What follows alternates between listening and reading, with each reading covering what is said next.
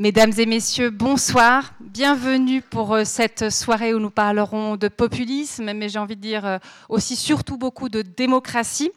Et nous avons le grand plaisir, le grand honneur, le privilège euh, pour parler de ce thème d'accueillir Monsieur Pierre Rosanvallon, que je vous présenterai tout à l'heure, et qui nous parlera vraiment des populismes. Vont-ils détruire l'Europe? Réflexion sur la démocratie. Je me permets néanmoins de vous annoncer nos prochains rendez-vous, puisqu'il y en aura deux la semaine prochaine. Je, vous les livre tous les deux. Tout d'abord, mardi 14 euh, mai, euh, Georges Vigarello, qui est un immense spécialiste de l'histoire de la perception du corps, et qui est d'ailleurs euh, quelqu'un que connaît bien Monsieur Rosan Vallon, donc on est ravis de voir ces connexions. avec Georges Vigarello, nous parlerons de l'évolution de la perception de soi. Aujourd'hui, le yoga, le sport, tout ça nous paraît absolument évident. On est convaincu que le corps fait partie de notre, de notre ego, et pourtant ça n'a pas toujours été le cas, et ça a évolué euh, au fil des, siècles, et c'est vraiment un regard sur le corps euh, qui nous paraissait très intéressant. Vous savez qu'aussi dans cette euh, année du 75e anniversaire du Club 44, on s'intéresse beaucoup à la chair et à l'os, le fait que de venir assister à une conférence physiquement, d'être en coprésence les uns avec les autres, ce n'est pas anodin, et que écouter une conférence, ce n'est pas qu'une affaire de neurones, même si on a beaucoup d'amour pour les neurones, évidemment. Donc ça, c'est pour mardi 14 mai. Le jeudi 16 mai, nous aurons aussi le grand plaisir euh, d'entendre Dick Marty, euh, ancien procureur général du canton du Tessin, ancien conseiller d'État tessinois, etc., etc. Vous le connaissez. Euh, il a fait de la justice peut-être la bataille de toute sa vie et il viendra nous parler, euh, en s'appuyant sur son dernier livre, une certaine idée de la justice, des différents dossiers qu'il a eu dans les mains, que ce soit le trafic d'organes du Kosovo, la, lutte contre la drogue, mais encore aussi les liens entre la Suisse et la CIA. Euh, une conférence qui s'annonce, j'ai envie de dire, non seulement passionnante, mais importante aussi sur la notion de justice. Euh, Dick Marty était venu il y a quelques années nous en parler déjà et ça avait été en tout cas pour moi un moment fondateur et c'est vraiment quelqu'un qui m'a permis de toucher euh, au plus près ce qu'est la notion de justice, donc je ne peux que vous la recommander. Et sinon, je vous rappelle l'exposition de photographie qui se trouve derrière vous, Inuit du Groenland, des photographies de Philippe Gélin, ethnologue et euh, avec un certain talent pour la photographie. Euh, bien sûr que cette exposition s'inscrit dans le printemps culturel consacré au Grand Nord. J'aimerais adresser quelques remerciements. Tout d'abord à la librairie la, Méridienne, non seulement pour sa présence, mais aussi voilà, quand on dit qu'il y aura Pierre Rosan Vallon, ouais Cet enthousiasme est important. Merci pour euh, cette vie de l'esprit que vous cultivez aussi à la librairie.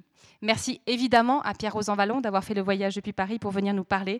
Euh, on est ravis euh, de l'accueillir pour la première fois à la Chaux-de-Fonds et il connaît déjà Neuchâtel.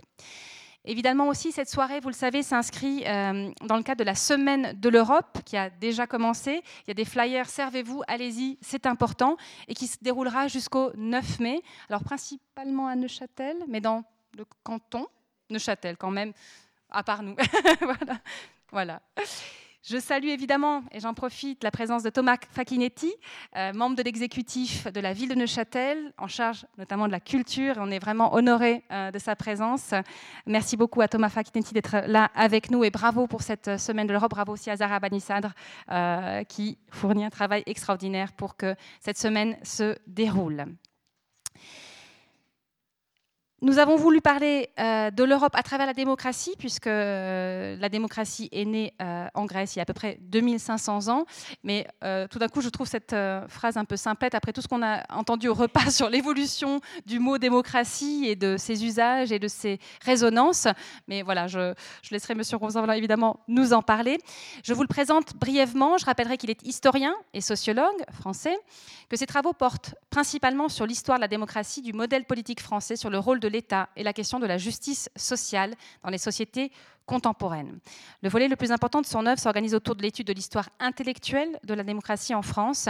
Il a publié de très nombreux ouvrages, et notamment La légitimité démocratique, Le Parlement des invisibles, c'est beaucoup au seuil, sauf erreur, mais aussi Le bon gouvernement, Notre histoire intellectuelle et politique de 1968 à 2018 Pierre Vallon est professeur depuis 2001 au Collège de France et il est titulaire de la chaire d'histoire moderne et contemporaine du politique, mais il demeure directeur d'études à la Haute École euh, de sciences sociales à Paris.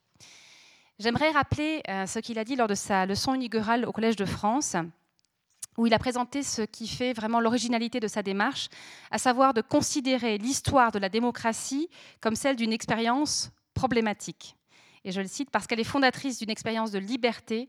L'histoire de la démocratie n'est pas seulement celle d'une expérience contrariée ou d'une utopie trahie. En elle se sont enchevêtrées l'histoire d'un désenchantement et l'histoire d'une indétermination.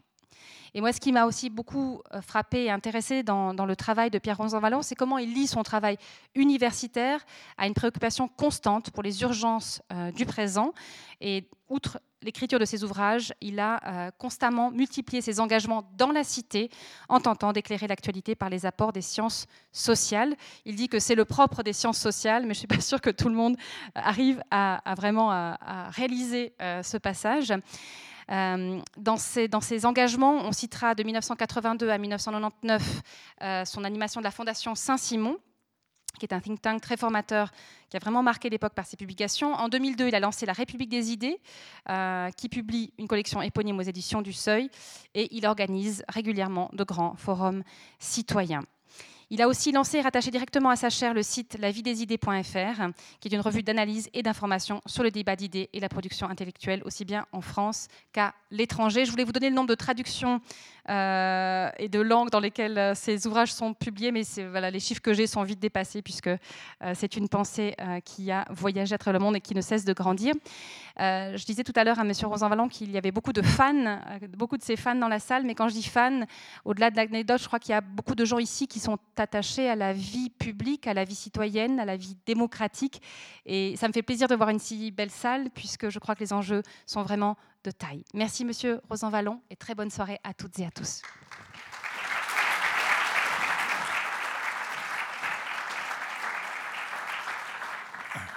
Merci de votre accueil. Quand j'ai accepté de venir faire cette conférence ici à votre invitation, car j'apprécie beaucoup de venir parler devant des auditoires citoyens et pas simplement devant des auditoires académiques.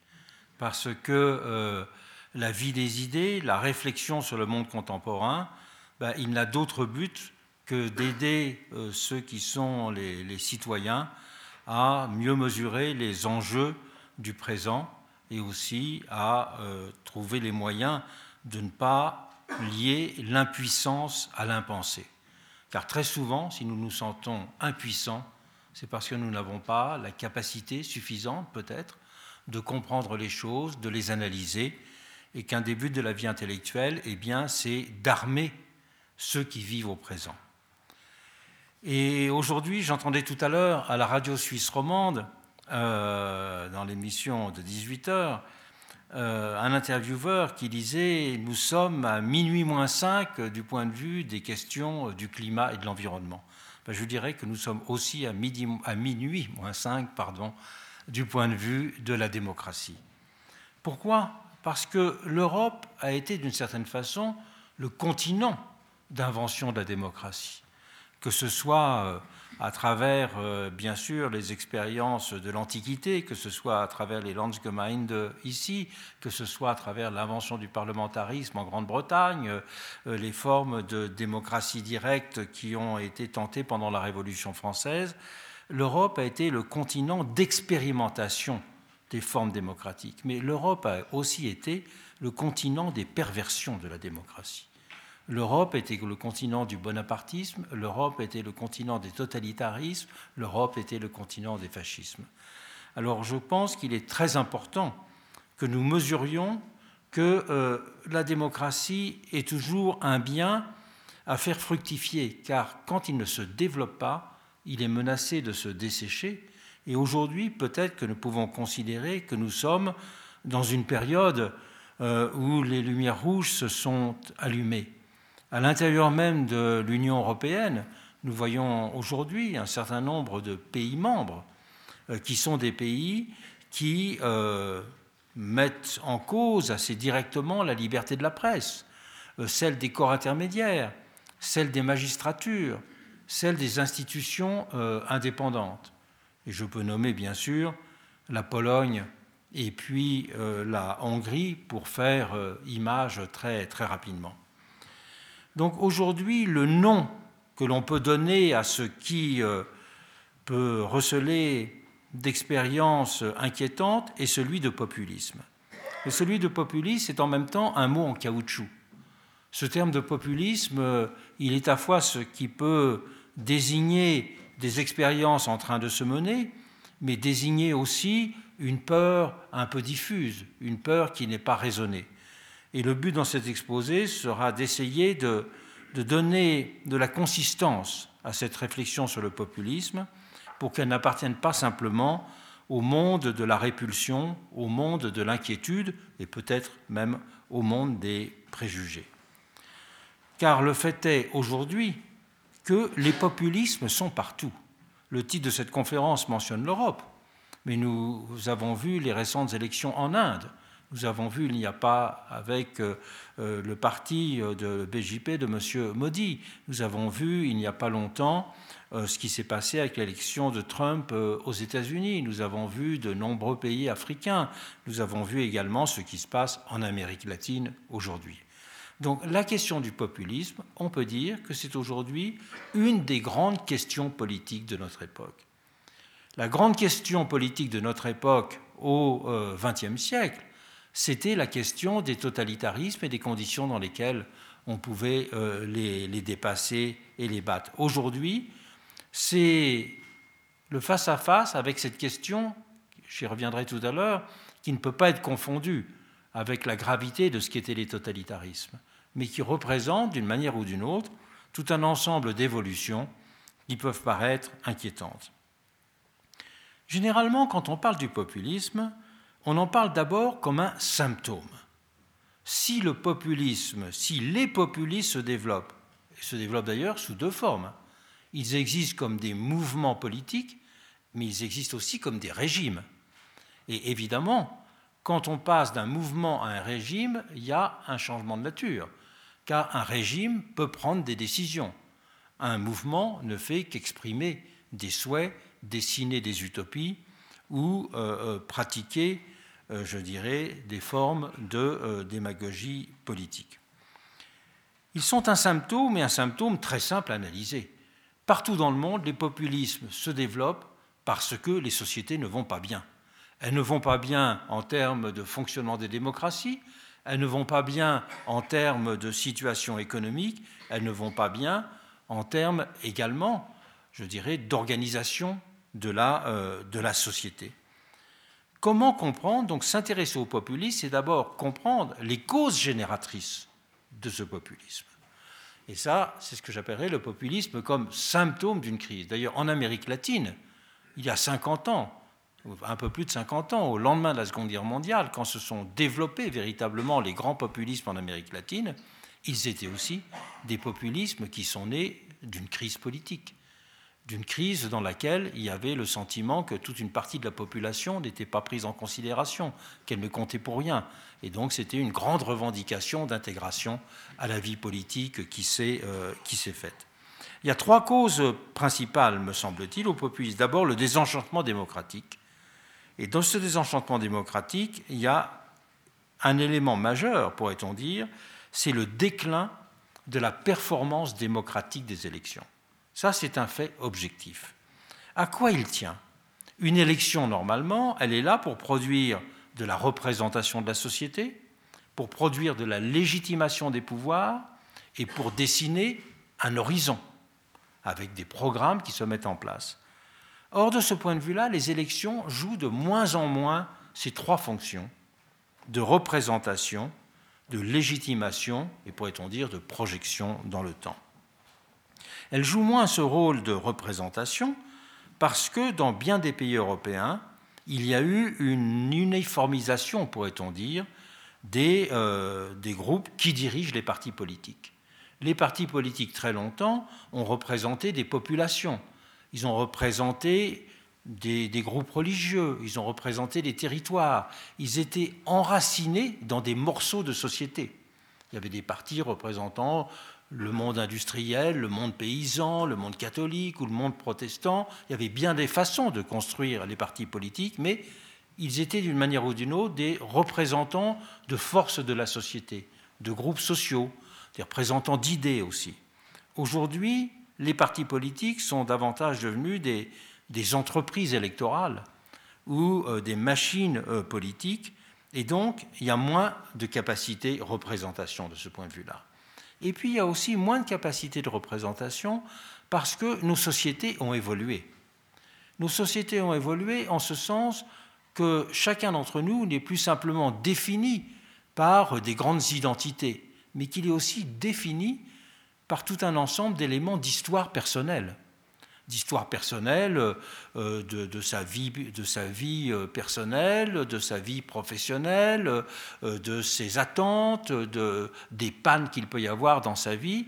Et aujourd'hui, on pourrait dire que ces événements qui structurent la vie de chaque individu deviennent aussi importants que les conditions sociales générales. Avant, si on disait de quelqu'un il est ouvrier, bah, ça le décrivait adéquatement en tous les domaines. Ça décrivait sa culture, ça décrivait son habitat, ça décrivait son revenu, ça décrivait son mode de vie. Non, maintenant, ça ne suffit plus de dire qu'on est ouvrier, cadre ou paysan, parce que ces éléments structurant la vie de chacun sont devenus aussi importants. La société ne se définit plus simplement par des conditions sociales, mais aussi par des situations sociales. Et cela, on l'a vu en France de façon exemplaire à travers les Gilets jaunes. Les Gilets jaunes, ça n'a pas été simplement un milieu social, ce ne sont pas les exclus, ce ne sont pas les pauvres, ce ne sont pas simplement les bas salaires, ce sont tout un ensemble de personnes qui vivaient aussi une communauté de situations particulières. Sur les ronds-points, par exemple, on a beaucoup retrouvé euh, de femmes célibataires. On a beaucoup retrouvé de personnes qui avaient des problèmes de transport on a beaucoup trouvé de personnes qui avaient des difficultés de logement.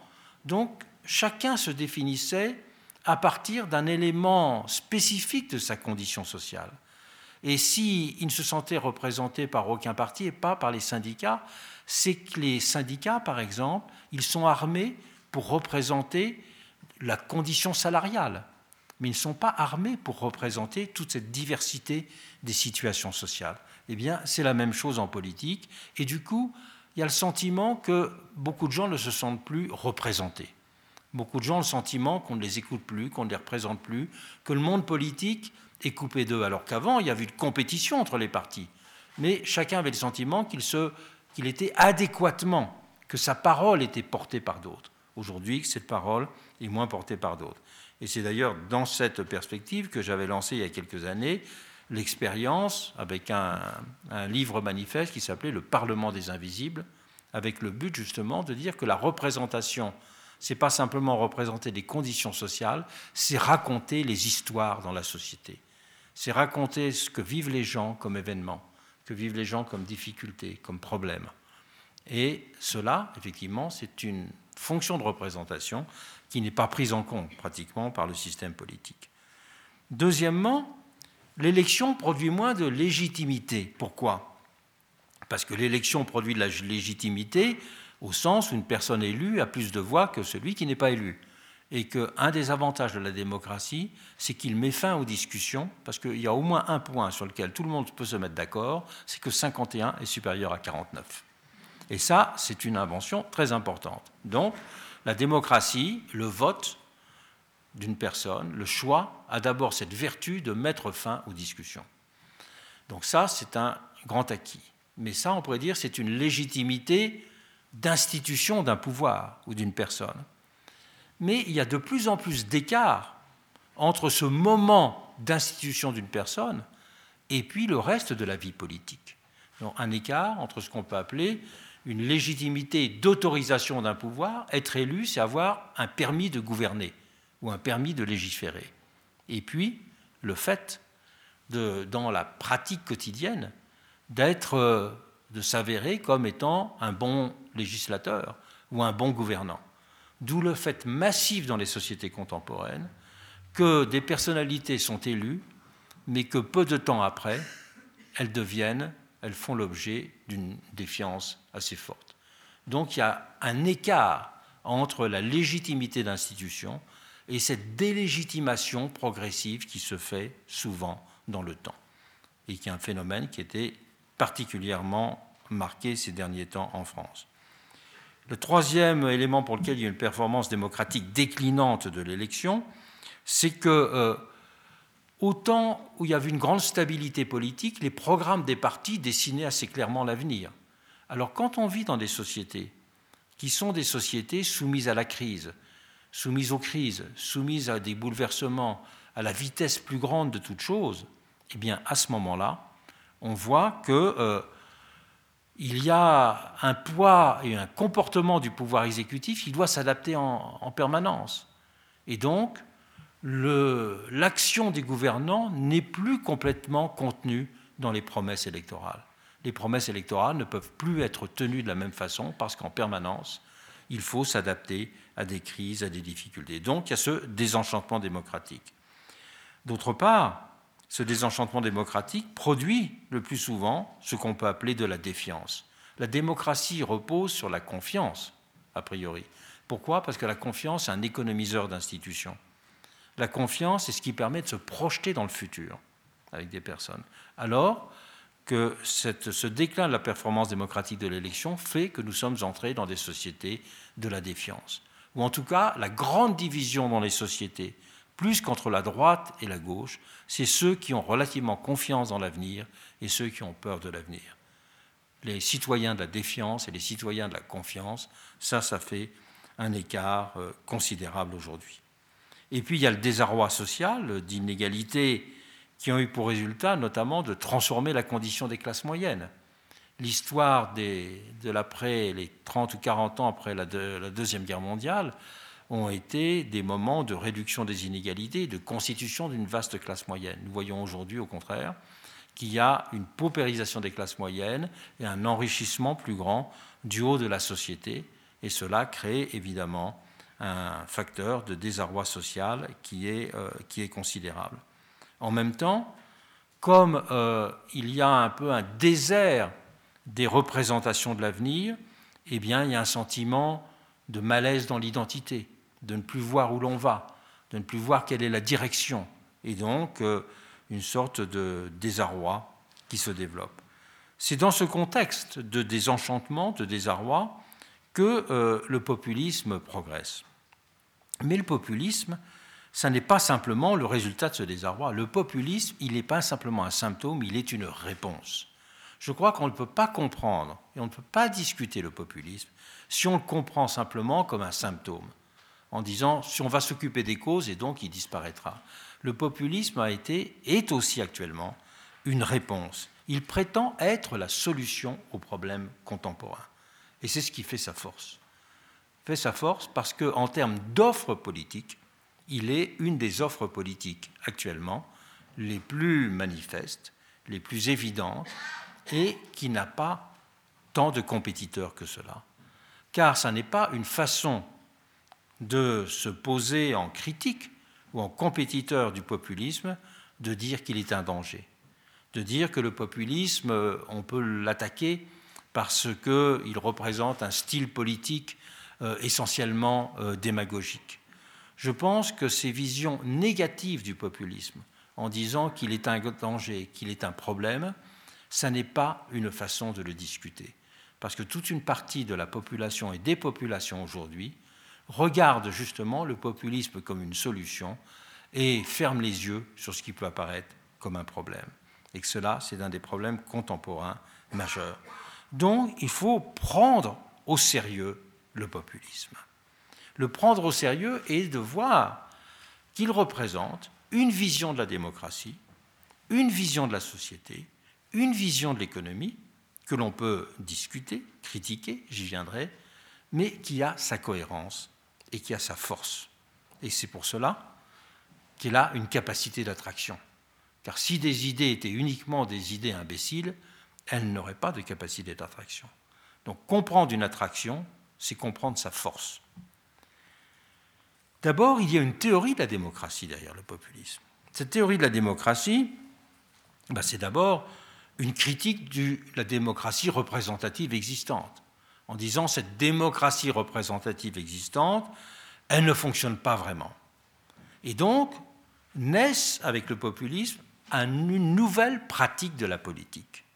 Cette nouvelle pratique de la politique, elle se traduit par la distinction que l'on peut faire entre un parti politique classique et un mouvement politique. Qu'est-ce qu'un parti politique? Un parti politique, ce sont des groupes sociaux, des individus qui partagent ensemble des valeurs, qui partagent ensemble des situations sociales et qui s'unissent pour euh, avoir une forme d'action et de représentation de ces idées, de ces valeurs qui représentent. Donc on peut dire que c'est une politique de la demande. Un parti, il naît d'une réalité sociale il transforme cette réalité sociale en force d'action euh, euh, politique dans un Parlement ou dans un gouvernement. Par exemple, quand on voit que l'origine du Parti travailliste anglais, pendant de nombreuses années, il s'appelait le Comité de représentation du travail salarié. Donc c'était c'était d'abord un parti qui était défini par son mouvement social. On part du bas, on va vers le haut. Aujourd'hui, un mouvement politique, c'est exactement l'inverse. Un mouvement politique, il part du haut pour euh, faire une offre politique et proposer que les personnes intéressées suivent le mouvement. Donc c'est une politique de l'offre et non plus de la demande. C'est une politique non plus ascendante, mais descendante. Dans le cas français, c'est le cas aussi bien de ce qu'a représenté le mouvement de Marine Le Pen que celui de Jean-Luc Mélenchon et même du président de la République, Emmanuel Macron. Et la grande caractéristique, c'est que les mouvements ne font jamais de congrès qui discutent. Les mouvements, il y a un état-major et un chef qui fait une proposition, qui définit une ligne, et les gens euh, suivent ou ne suivent pas. Mais donc, c'est une façon très différente de faire de la, euh, de la politique. C'est le premier point. Le deuxième point, c'est que la vision de la démocratie, c'est une vision de la démocratie, critique de la démocratie représentative, et qui met l'accent sur ce qu'on peut appeler les vertus de la démocratie immédiate. Alors évidemment, ce n'est pas en Suisse qu'il faut le dire, mais euh, il y a un culte spécifique du référendum qui est au populisme c'est que la réponse au problème de la démocratie, c'est en, toute chose le référendum. Ça n'est pas tant améliorer des procédures parlementaires, ça n'est pas tellement améliorer tout un ensemble de fonctionnement des institutions, c'est le référendum. Et le référendum est vu comme la clé de voûte d'une démocratie qui marche et qui remplace la démocratie euh, représentative et parlementaire vision du référendum qui repose sur l'idée qu'il y a une distinction entre le bon sens du peuple et les mauvaises idées des élites. C'est grosso modo, le peuple, lui, a des bonnes idées et que ces bonnes idées ne sont jamais représentées en politique et que le système politique apporte toujours des idées biaisées, des idées qui sont euh, partielles ou des idées qui sont trompeuses. Donc il y a une vision, pourrait-on dire, euh, euh, du peuple exprimant une vérité sociale, le peuple exprimant la raison, alors que le monde des partis n'exprime pas le sentiment public. Il y a aussi l'idée d'une démocratie que l'on pourrait dire polarisée, c'est-à-dire que tout pouvoir qui ne procède pas de l'élection est suspecté d'illégitimité dans nos démocraties contemporaines, progressivement, sans que cela ait été complètement théorisé, ni même théorisé du tout, se sont développés tout un ensemble d'institutions indépendantes. La première institution indépendante, ça a bien sûr été la justice. Et euh, aux États-Unis, on a pensé pendant longtemps que c'était un problème, puisqu'on élut encore dans un certain nombre d'États, même si c'est limité, les juges, en pensant que quand on dit qu'on juge au nom du peuple, eh bien, il faut avoir été élu par le peuple. Eh bien, de la même façon, tous ceux qui prétendent représenter l'intérêt général qui ne sont pas élus sont suspectés d'être des adversaires de la démocratie. C'est pour cela que dans la conception populiste de la démocratie, il y a une critique des autorités indépendantes, une critique des corps intermédiaires, une critique également euh, des cours constitutionnels.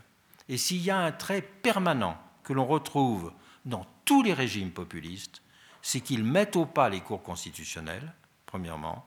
Deuxièmement, qu'ils suppriment les, autorités indépendantes. Et troisièmement, qu'ils limitent évidemment l'indépendance des banques centrales. Ça, c'est quelque chose d'absolument commun. Et c'est pour cela, d'un certain point de vue, que l'Europe est très critiquée. Parce que l'Europe, elle s'exprime beaucoup à travers des institutions indépendantes à travers euh, euh, l'affirmation d'une Cour européenne des droits de l'homme, à travers la Banque centrale européenne, à travers tout un ensemble d'institutions de régulation. On peut dire que l'Europe, elle est organisée par des mécanismes de démocratie indirecte, beaucoup plus que par des mécanismes de démocratie directe.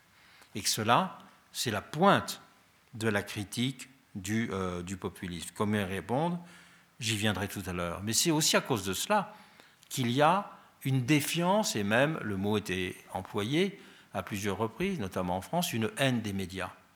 Parce que les médias sont a priori accusés de fausser le rapport entre le pouvoir et la société.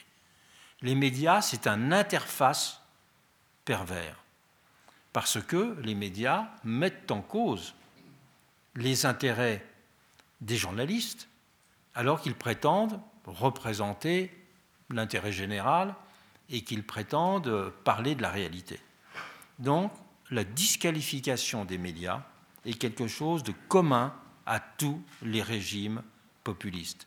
Mais disqualification parce que, par principe, ils sont vus comme des intermédiaires discutables entre le pouvoir et la société. Pourquoi? Pour reprendre une formule de Napoléon III, parce qu'ils n'ont pas été élus. Napoléon III avait l'habitude de dire euh, Moi j'ai été élu par 7 millions de Français, personne n'a élu les journalistes. Or, les journalistes prétendent donner des leçons au pouvoir, ils prétendent représenter la société, donc en fait, ils sont un lobby parmi d'autres, et donc ils doivent légitimement être mis au pas. Aujourd'hui, c'est le discours de M. Orban euh, en Hongrie qui tient exactement ce discours sur les médias. Et dans des régimes latino-américains, euh, a été, c'est notamment le cas dans le, régime péroniste, avait été, et maintenant ça existe dans un certain nombre d'autres pays, une loi euh, dénonçant les formes de critique du pouvoir comme étant, au fond, une façon de s'attaquer aux institutions, donc de miner la démocratie. La critique mine la démocratie dès lors qu'elle n'est pas d'accord avec ceux qui ont été les pouvoirs élus. Donc il y a une conception bien spécifique de la démocratie, qu'on pourrait dire une, théorie immédiate et polarisée de la démocratie. Et que cela, ça n'est pas tellement discuté aujourd'hui. Ça me rappelle euh, que face à Napoléon III, les républicains étaient très embarrassés. Quand Napoléon III disait Moi j'ai été élu par 7 millions de Français et, vous pas, euh, pourquoi vous êtes contre le plébiscite? Et les républicains disaient seulement bah, Parce que nous, nous organiserons des, des meilleurs plébiscites, des plébiscites plus sincères. Ça n'était pas une argumentation assez forte. Et c'est ça qui me frappe c'est qu'aujourd'hui, en général, face à ce qui est une véritable théorie, même si elle n'est pas complètement écrite du populisme, eh bien, il y a cette difficulté de l'analyser et de la critiquer. Parce qu'évidemment, on peut dire que le marxisme a eu Marx, le libéralisme a eu Tocqueville ou Adam Smith. Il n'y a pas de grand écrivain, il n'y a pas de grand théoricien du populisme, sauf peut-être euh, du populisme à gauche. On peut dire que Ernesto Laclau Chantal Mouffe sont un peu des théoriciens de ce populisme de gauche, mais ils ne sont pas très nombreux. Donc il faut reconstituer, si je puis dire, cette, euh, cette théorie.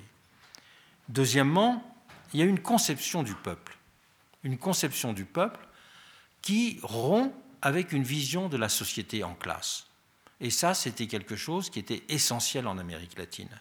Le populisme latino-américain, il s'est développé parce que les sociétés latino-américaines n'étaient pas des sociétés de classe parce que c'est des sociétés dans lesquelles il y avait la masse d'un côté et de l'autre côté des oligarchies, notamment de propriété foncière. Euh, en Argentine, par exemple, euh, au moment où Perón arrive au pouvoir, il y a 1% de la population qui détient 80% des terres. Bon, ça n'est pas la situation dans aucun pays européen hein, aujourd'hui, bien sûr. Mais donc c'est cette opposition entre une masse et euh, une petite oligarchie. Et, voir et dire qu'aujourd'hui, la société est bien, est bien décrite si on la décrit comme étant l'opposition entre une masse indifférenciée et une petite élite, avec pas simplement une vision sociologique, mais une vision morale. C'est que c'est la coupure aussi entre le bien et le mal.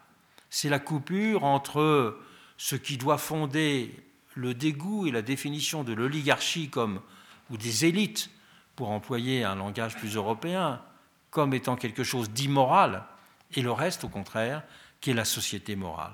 Donc le jugement sociologique se lie à une appréhension, euh, une appréhension morale.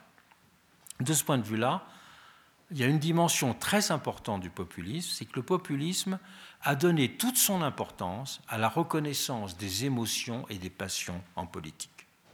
S'il y a une chose qui était théorisée aussi bien en France par Marine Le Pen que par Jean-Luc Mélenchon, c'est de dire la politique n'est pas simplement une question d'intérêt, les gens ne se définissent pas simplement par euh, les raisonnements, par les arguments, par les intérêts, c'est aussi par les passions, c'est aussi par les émotions.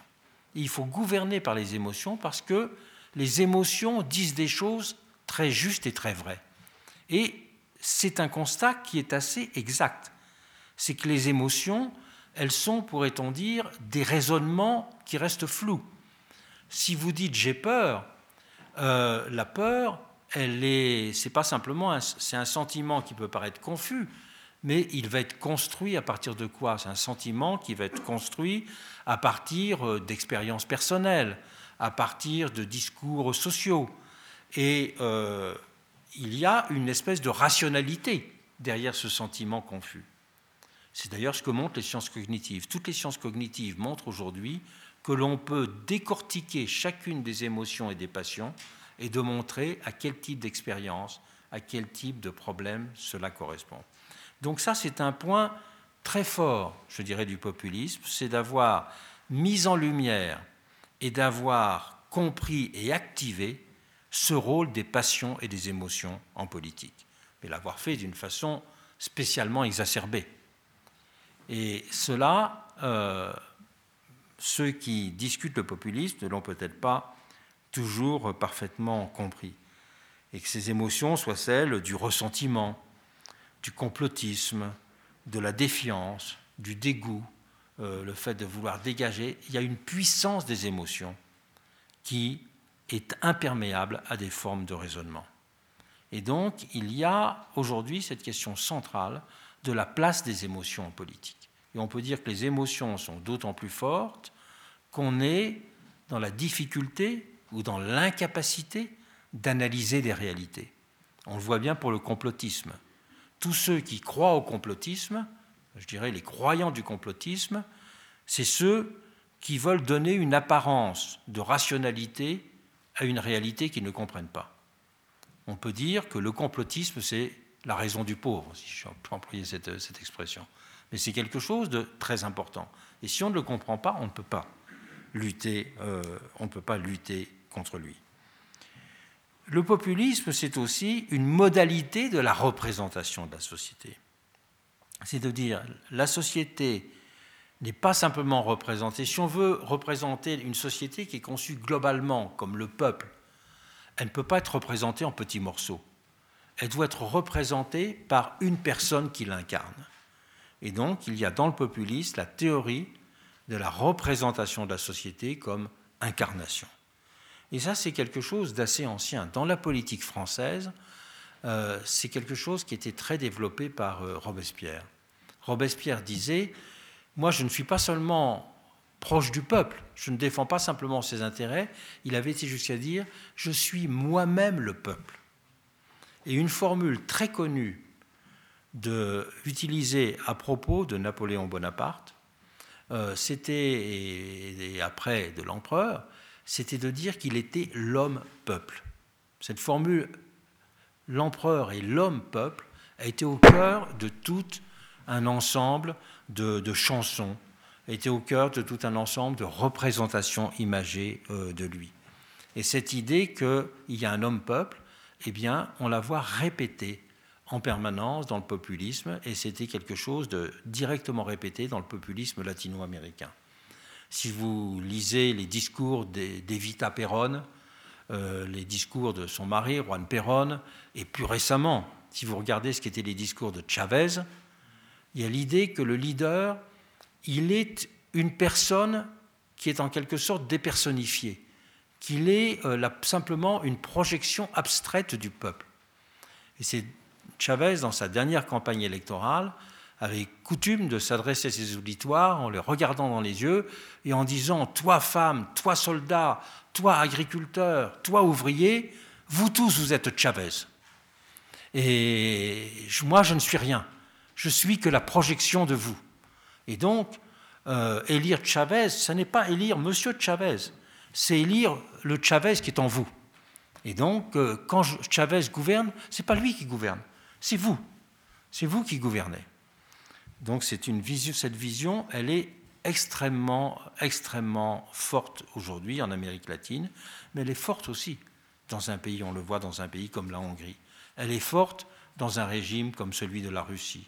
Elle est forte dans un certain nombre de pays, y compris comme l'Inde euh, actuellement.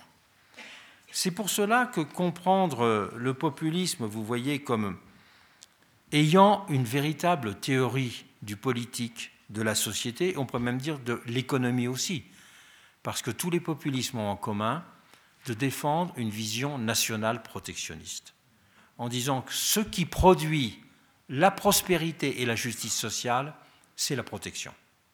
Et ça, ça vient de loin.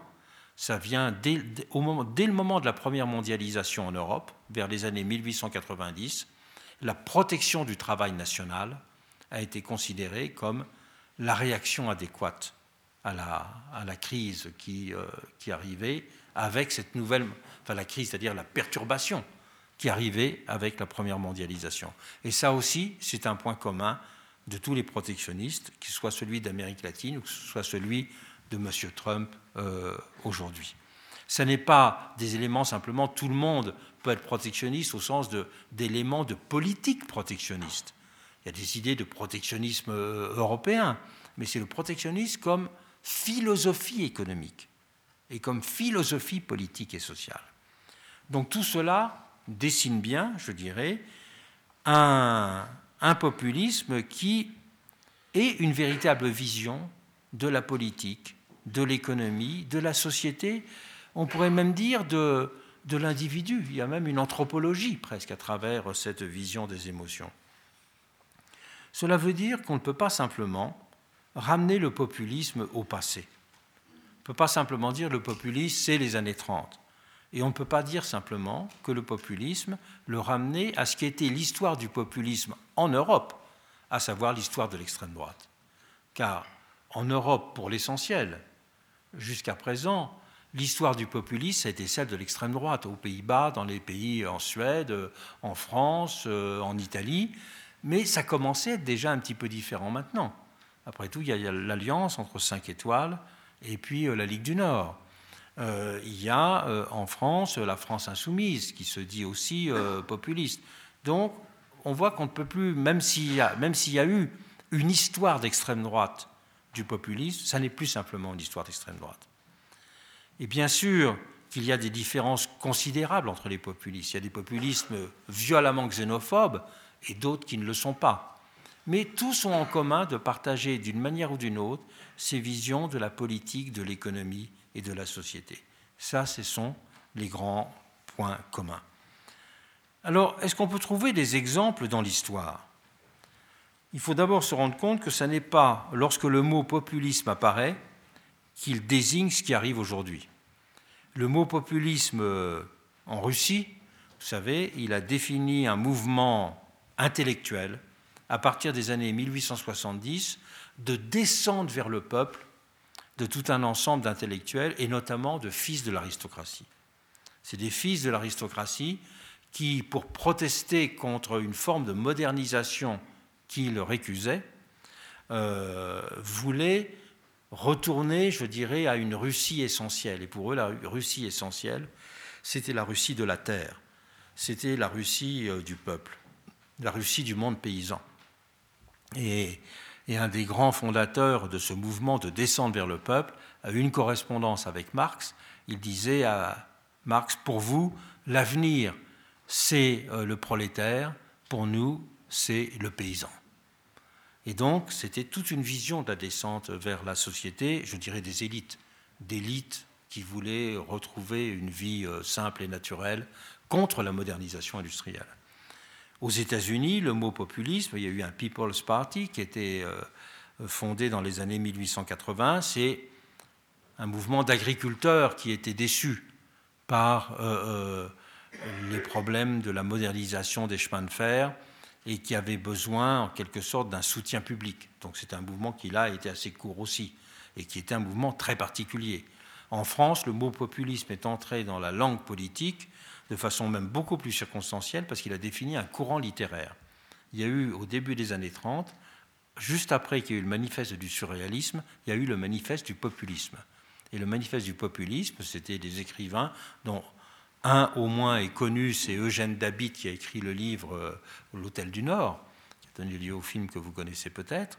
Eh bien, euh, c'était de dire, au lieu d'avoir la littérature de l'après-guerre qui, avec Proust et quelques autres, se plaisait à décrire le monde de la société élégante, de l'aristocratie, euh, des petits milieux parisiens, eh bien, le peuple est un sujet plus intéressant et plus pittoresque. Donc c'était un mouvement, je dirais, d'intérêt littéraire pour le peuple. Bon, ce n'est pas du tout de ça dont il s'agit euh, aujourd'hui. En revanche, on peut dire qu'il y a eu euh, trois moments populistes dans l'histoire du monde euh, qui font écho à ce qu'on vit aujourd'hui. Le premier moment populiste, c'est le Second Empire. C'est méconnu, mais il y a eu, pendant le Second Empire, on a, le Second Empire a théorisé une conception plébiscitaire de la démocratie, a théorisé l'idée de l'homme-peuple, a théorisé la critique des corps intermédiaires, a critiqué, a, a théorisé la limitation de la liberté de la presse, a théorisé aussi la limitation du droit des partis, en disant la vraie démocratie, c'est le face-à-face direct entre le peuple et le souverain. Et tout ce qui est un intermédiaire est un obstacle qui a pour finalité, disons, d'introduire une forme de biais aristocratique. Donc ça, il y a eu toute cette expérience, et cette expérience qui a été très difficile à digérer par les républicains. Parce que les républicains sentaient, bien sûr, qu'ils étaient contre, parce qu'ils ont été directement la victime. Hein. mais euh, en même temps, ils n'ont pas eu l'intelligence de leur indignation. Et je pense qu'aujourd'hui, c'est notre problème vis-à-vis -vis du populisme. C'est que nous n'avons pas toujours l'intelligence de notre indignation. Après ce, on pourrait dire cet, épisode qui présente des traits euh, de la théorie du populisme que je viens de mentionner, le deuxième grand moment, c'était celui de la première mondialisation. N'oublions pas qu'entre 1890 et 1914, il y a en Europe des mouvements de migration, et entre l'Europe et les États-Unis, qu'on n'a jamais connus depuis un siècle il y a eu près de 40 millions de personnes qui se sont déplacées entre les pays. Euh, il y a eu aussi une mondialisation financière sans équivalent par rapport à celle d'aujourd'hui. C'est-à-dire qu'une très grande partie de l'épargne nationale a été investie à l'étranger pendant cette période. Les Français s'en souviennent parce que les emprunts russes, ils ne ont jamais été remboursés. Mais ils ont beaucoup investi aussi en Argentine, ils ont beaucoup investi au Brésil. Il y a eu euh, un échange, un développement, je dirais, du capital qui était considérable pendant ces années-là, avec bien sûr beaucoup d'effets en Europe, avec des effets qui ont été euh, liés, par exemple, à des phénomènes de, pour les pays qui accueillaient des migrants, la France en a accueilli beaucoup à l'époque, des phénomènes de xénophobie. Il ne faut pas oublier que pendant toute cette période, des années 1890, début du XXe siècle, il y a même eu des émeutes contre des ouvriers étrangers, et même des, attaques, puisqu'il y a eu un célèbre meurtre collectif près de Marseille, où il y a une centaine d'Italiens qui ont été passés par les armes, par des ouvriers mécontents. Donc, ce moment populiste, il s'est traduit par ça. Euh, ce moment populiste, il s'est traduit aussi euh, par euh, une critique du parlementarisme, une, une attaque en règle contre le Parlement et une célébration justement de la nécessaire démocratie directe. Et toute cette période très troublée, in fine, ces pays ne sont pas transformés, européens, avec des régimes populistes. Pourquoi? Parce qu'à ce moment-là, ils ont trouvé des réponses. Ils ont trouvé la réponse de l'État-providence. Ils ont trouvé la réponse de la République sociale. Ils ont trouvé la réponse de l'approfondissement démocratique. Aux États-Unis, c'était particulièrement net. La réponse à ce populisme, c'était ce qu'on appelait le progressive movement. Et le progressive movement, qu'est-ce qu'il a fait? Il a inventé les primaires. Il a inventé les référendums au niveau des États. Il n'y a pas de référendum fédéral aux États-Unis. Il a inventé aussi la possibilité de révocation des élus. Donc il y a eu dans le monde, euh, en tout cas Europe et Amérique du Nord, tout un ensemble de, euh, réponses qui ont fait que bah, les mouvements populistes ils se sont dégonflés et au contraire il y a eu ces réponses qui ont permis d'en euh, sortir. Et puis enfin, bien sûr, il y a eu le moment de l'Amérique latine, j'en ai parlé rapidement, mais le laboratoire au XXe siècle du populisme, c'est l'Amérique latine. Et justement, l'Amérique latine, ça n'était pas des sociétés de classe. Il n'y avait pas de classe ouvrière en Amérique latine. Et donc, il y avait cette opposition entre des oligarchies très puissantes qui se partageaient le pouvoir et puis un peuple qui n'était pas intégré politiquement et socialement. Et donc, c'est ça qui a organisé le populisme, notamment en Colombie, les deux premiers pays euh, à avoir été le lieu de la théorisation et de la pratique, c'était la Colombie, et puis bien sûr surtout l'Argentine de, de Perón. Et là aussi avec des régimes qui étaient entre droite et gauche. Car une caractéristique des populismes latino-américains, c'est qu'ils sont toujours nés d'une crise, d'un désenchantement citoyen, mais ils n'ont pu prospérer que parce qu'il y avait des rentes à dépenser. Au moment où Perón arrive au pouvoir, c'est, après la Deuxième Guerre mondiale, c'est le boom des prix du soja, c'est le boom des prix du blé, c'est le boom du prix de la viande, parce que l'Europe est par terre et qu'il faut partout importer. Et donc, il peut multiplier par deux les dépenses publiques entre 1946 et 1948, multiplier par deux. Euh, récemment, on peut dire que le populisme latino-américain a suivi le cours du prix des matières premières. C'est-à-dire quand Chavez arrive au pouvoir, le dollar est à un peu plus de 10 dollars le baril, et, avant qu'il arrive au pouvoir, et quand il arrive au pouvoir, il est à 100. Bon, là maintenant, il n'est plus à ce niveau-là. Euh, au Brésil, c'était aussi le, prix de la viande et le prix du blé. Donc partout, en Amérique latine, le populisme a triomphé par la crise existante et il s'est maintenu par la rente des matières premières. Et quand la rente est épuisée, ben, c'est la crise totale, comme ce qui se passe aujourd'hui au, Venezuela.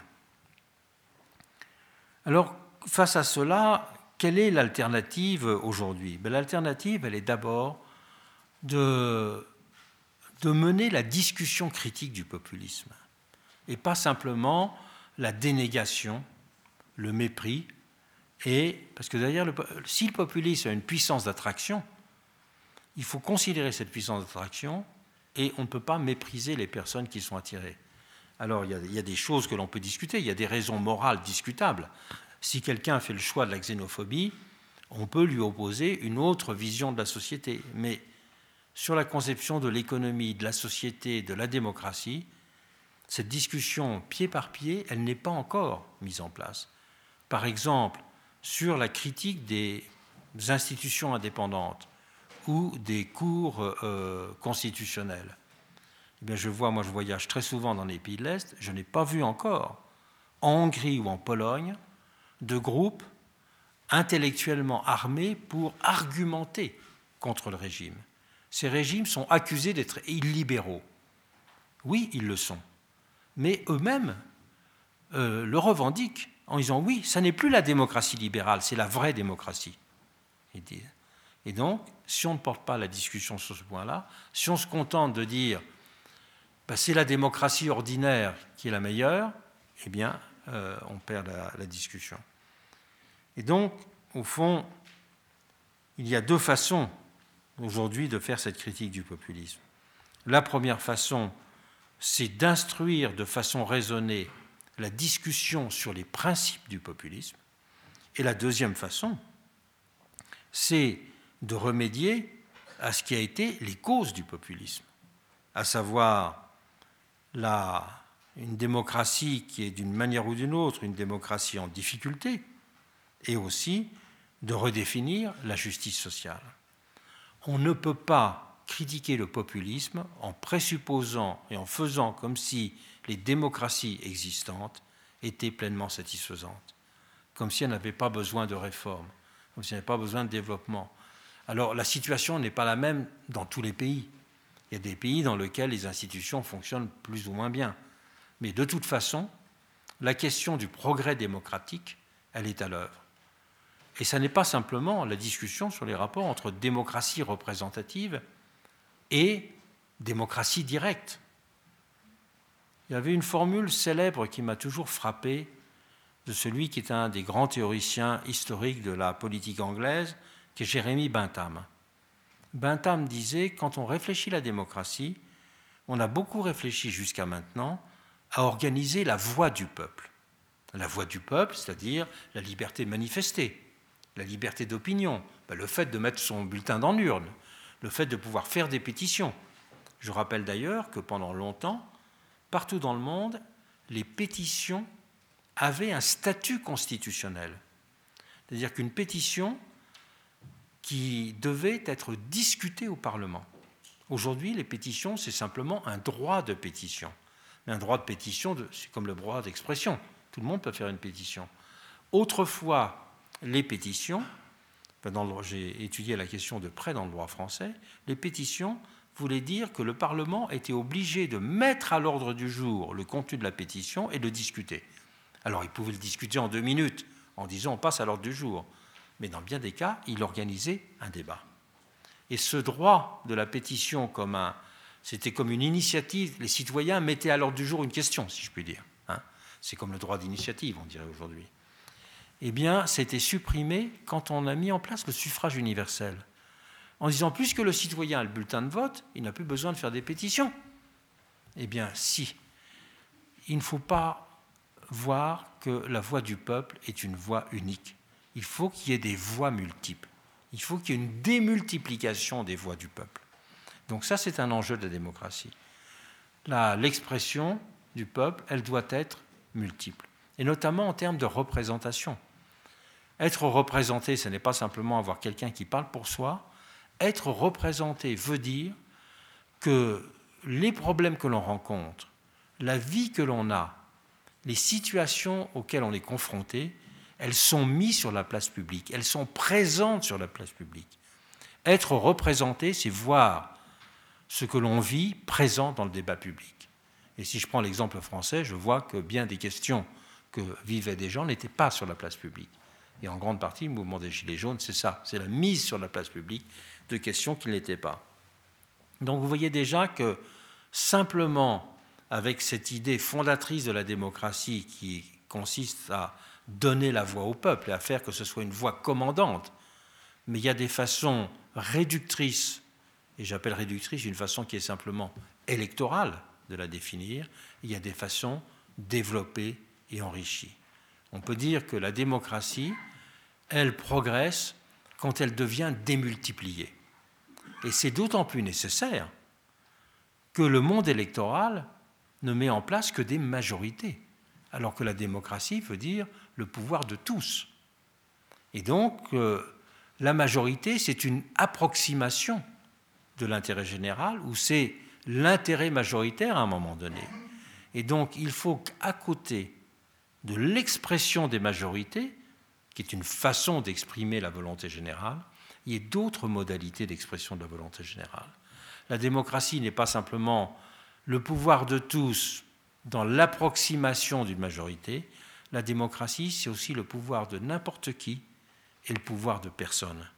Le pouvoir de personne, cela veut dire que la démocratie met en place des institutions sur lesquelles personne ne peut mettre la main. La démocratie, c'est le régime dans lequel personne ne peut privatiser des institutions publiques. Et cela, ben, ce sont les institutions indépendantes.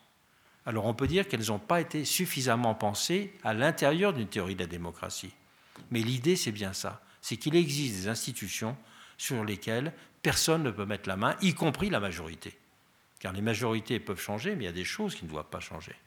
La première institution indépendante, c'est intéressant de le savoir, a été mise en place aux États-Unis par le président, pardon, quand le président Harrison était en, place. Pourquoi? Parce que la première institution indépendante, c'est une institution de régulation des chemins de fer qui avait un, impact économique absolument fondamental aux États-Unis et social pour tous les petits paysans. le problème, c'est que Harrison avait été l'avocat des grandes compagnies de chemin de fer. Donc, euh, le Sénat et la Chambre des représentants ont dit on ne peut pas confier au gouvernement fédéral le fait de faire ça alors qu'il a été l'avocat des grandes compagnies de chemin de fer. Il y a un risque de conflit d'intérêts majeur. Donc, créons une institution indépendante pour le gérer. Donc cela veut dire que la démocratie progresse aussi quand on lève le soupçon de partialité par l'organisation de l'impartialité. Et puis la démocratie, c'est aussi le pouvoir de n'importe qui. Le pouvoir de n'importe qui, cela veut dire que toutes les voix comptent. Or, quand vous votez pour quelqu'un, votre voix compte. Mais si votre candidat n'a pas été élu, votre voix ne compte pas. Donc il faut trouver des domaines dans lesquels la voix de chacun compte. Et quel, est le domaine dans lequel la voix de chacun compte? Eh bien, c'est le fait, c'est que chacun est titulaire de droits irrépressibles, que chacun a des droits personnels qu'on ne peut pas mettre en cause. Et donc, ça, les institutions qui protègent ce pouvoir de n'importe qui, c'est-à-dire le droit d'avoir des droits, sont des institutions fondamentales de la démocratie. Et qu'est-ce qui est le gardien du fait que chacun a le droit d'avoir des droits? Eh bien, c'est des cours constitutionnels. Donc les cours constitutionnels représentent l'intérêt général d'une façon spécifique. Elles représentent le pouvoir de n'importe qui, à côté du pouvoir de personne et à côté du pouvoir de, tous. Donc c'est en démultipliant les voix, ce qu'on appelle les voix du peuple, si l'on veut, que l'on peut faire progresser la démocratie. Et la deuxième chose, c'est ce que disait, c'est ce que disait Bentham, il ne faut pas oublier que le peuple n'a pas simplement une bouche, il a aussi un œil il disait la démocratie ne se développera que lorsqu'on aura des institutions de l'œil du peuple, pour une raison très simple, c'est qu'on élève la voix de temps en temps, mais on peut avoir l'œil ouvert en permanence. Et donc une démocratie permanente, c'est aussi une démocratie dans laquelle ben, les fonctions de surveillance, les fonctions d'évaluation, les fonctions d'enquête, de, de, de, reddition de comptes, elles sont aussi, elles trouvent des institutions qui les exercent. Donc une démocratie développée est une démocratie qui ajoute à ces voix démultipliées du peuple les institutions qui sont des institutions de l'œil du peuple. Car la souveraineté, c'est cela, c'est avoir l'œil sur les pouvoirs en même temps qu'on euh, les euh, construit. Et puis, donc ça, ça définit, je dirais, ça peut définir tout un ensemble de réflexions et de programmes d'approfondissement de démocratie et puis le deuxième point, ben, c'est d'approfondir, et c'est peut-être là ce qui est le plus difficile, c'est les conditions dans lesquelles peuvent être redéfinis des principes de justice sociale et des principes de redistribution, pour une raison très simple, c'est que l'État-providence était adapté pour gérer des catégories sociales générales, pour gérer des grands risques sociaux. Mais l'État-providence n'est plus adapté pour gérer tout un ensemble de particularités. Si je reprends l'exemple français des Gilets jaunes, si euh, fait apparaître qu'il y avait une question fondamentale qui était celle des, familles monoparentales, à la tête desquelles il y avait souvent des femmes, ben on ne va pas faire un État-providence monoparental. Mais il faut traiter ces questions-là.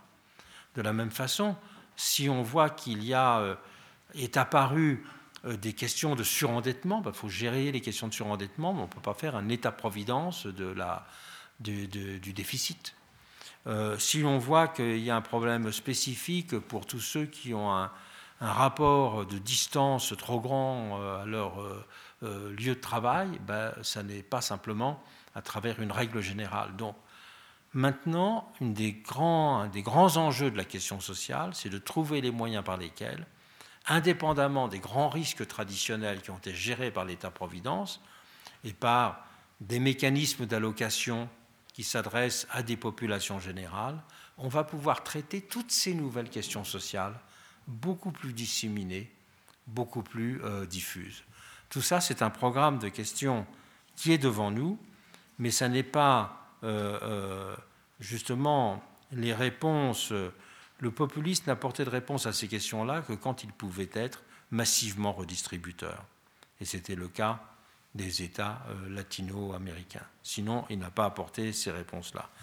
Et c'est dans cette discussion à la fois ferme et sereine, me semble-t-il, que, et de discussion euh, démocratique solide et sérieuse que la question du populisme peut être envisagée pour avoir des chances de ne pas simplement en rester au niveau des incantations que l'on peut partager, mais les incantations n'ont jamais changé le monde.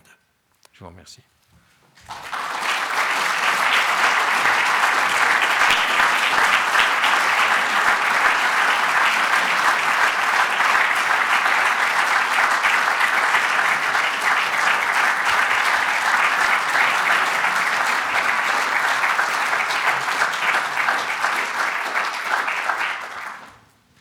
Merci beaucoup, euh, Pierre Rosan Vallon, pour cette euh, réflexion sur euh, la démocratie d'aujourd'hui, ses nécessités nouvelles et les moyens et les réponses qu'il faut lui apporter. Nous avons maintenant un moment d'échange, de discussion. Donc, il vous suffit de demander le micro pour poser votre question, amener votre réflexion et nourrir cette analyse de notre situation, alors la situation en France, mais aussi en Europe, justement, pour ne pas en rester à des formules et à des incantations.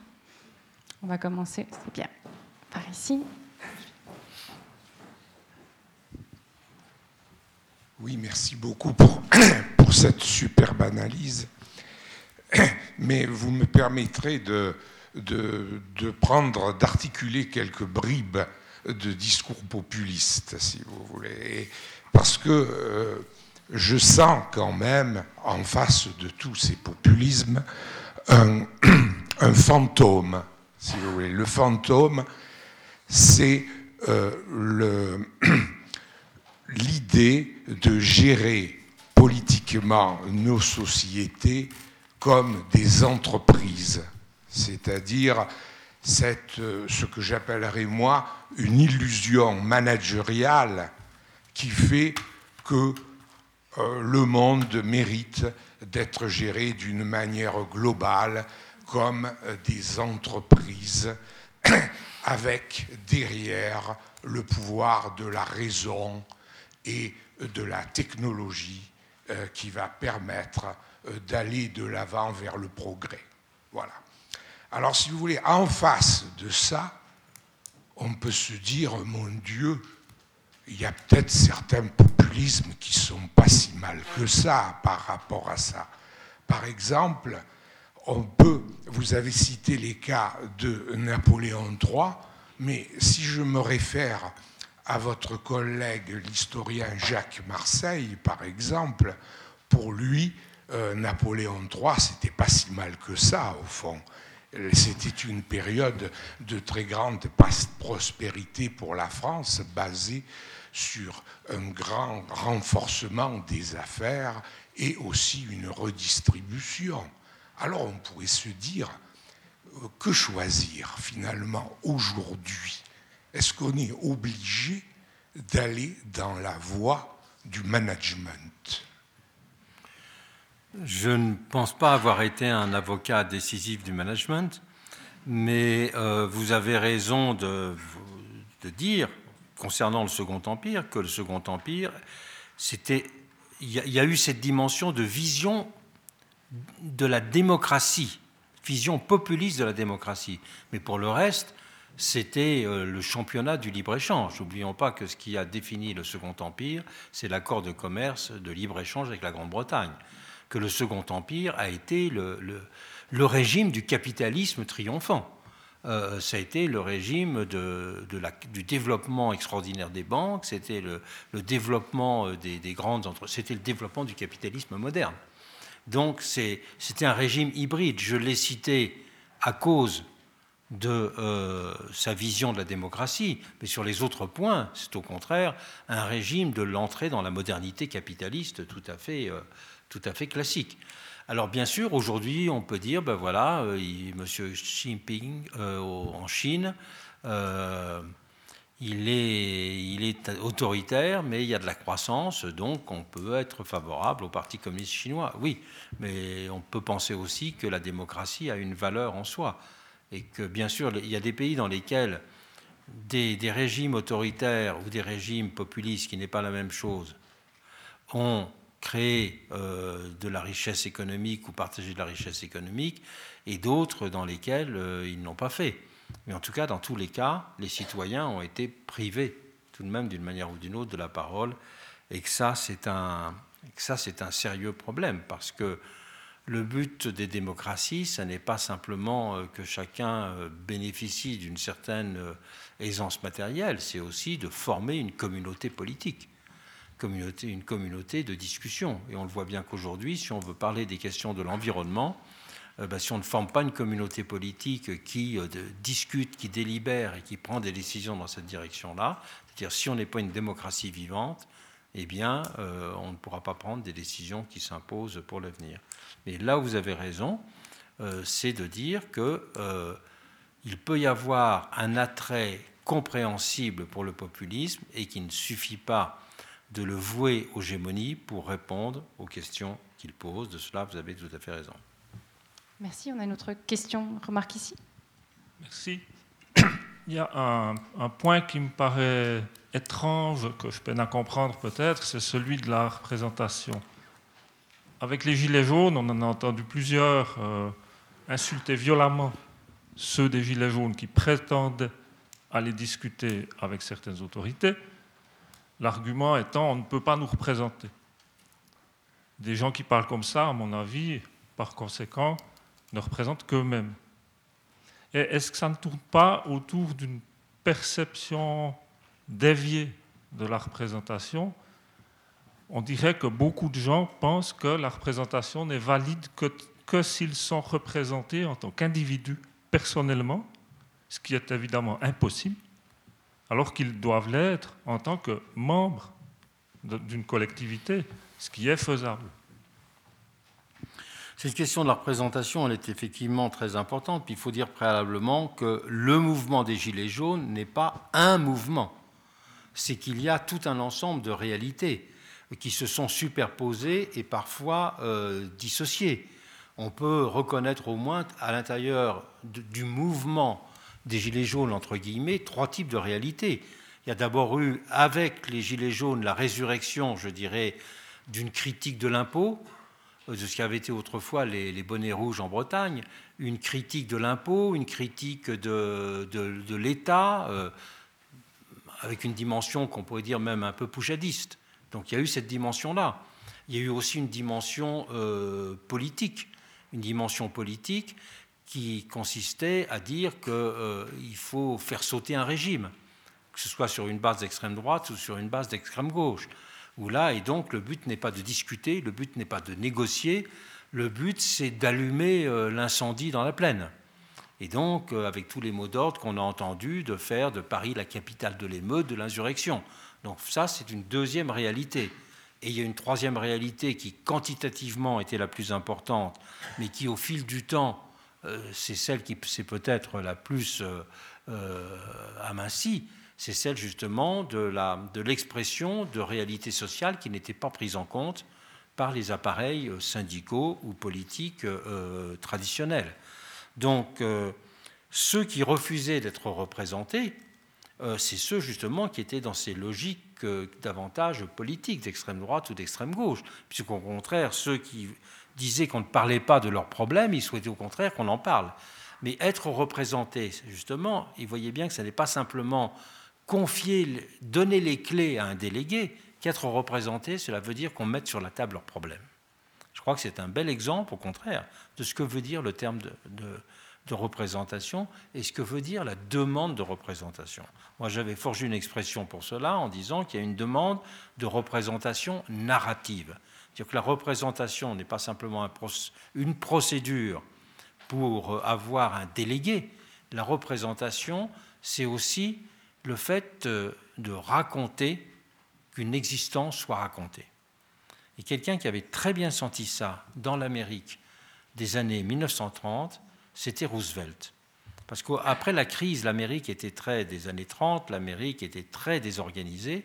Il a eu cette idée de lancer un grand programme pour que euh, des écrivains, des photographes, des cinéastes aillent à la découverte de l'Amérique profonde et parlent de l'Amérique profonde et des réalités de l'Amérique profonde. dont vous connaissez sûrement le livre du photographe Walker Evans, euh, Louons euh, les grands hommes. Vous connaissez les photographies de Dorothea Lange, des petits paysans. Euh, bah, vous connaissez un livre comme Steinbeck, comme Les raisins de la colère. il y a eu beaucoup de choses moins connues qui ont été produites par ces centaines de personnes qui ont, qui ont donné une dignité, je dirais, aux victimes de la crise et qui leur ont donné aussi une image. Et c'est peut-être ce qui manque aussi aujourd'hui dans notre société. C'est pour cela que euh, ce n'est pas simplement l'opposition entre communauté et individu.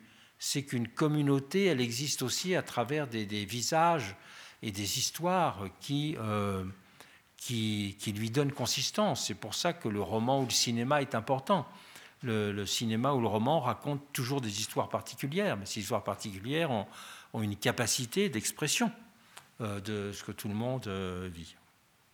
Peut-être dans le prolongement de ce que vous disiez, euh, quand on pense aux figures qu'on met sur le devant de la scène, c'est vrai que, pour reprendre la question de monsieur par rapport à un modèle peut-être néolibéral qui ne promeut que des récits de winners, euh, mmh. c'est le besoin d'opposer de, des, contre-modèles réels et, et, incarnés, disons. Et incarnés alors que la tendance de nos sociétés est de penser, et de ceux qui gouvernent, c'est toujours de penser en termes statistiques voyez, si on, si on, regarde dans un pays, on dit, ben voilà, il n'y a que, y a tant de personnes qui sont en dessous, en dessus du seuil pauvreté, qui sont au voisinage du salaire minimum, etc.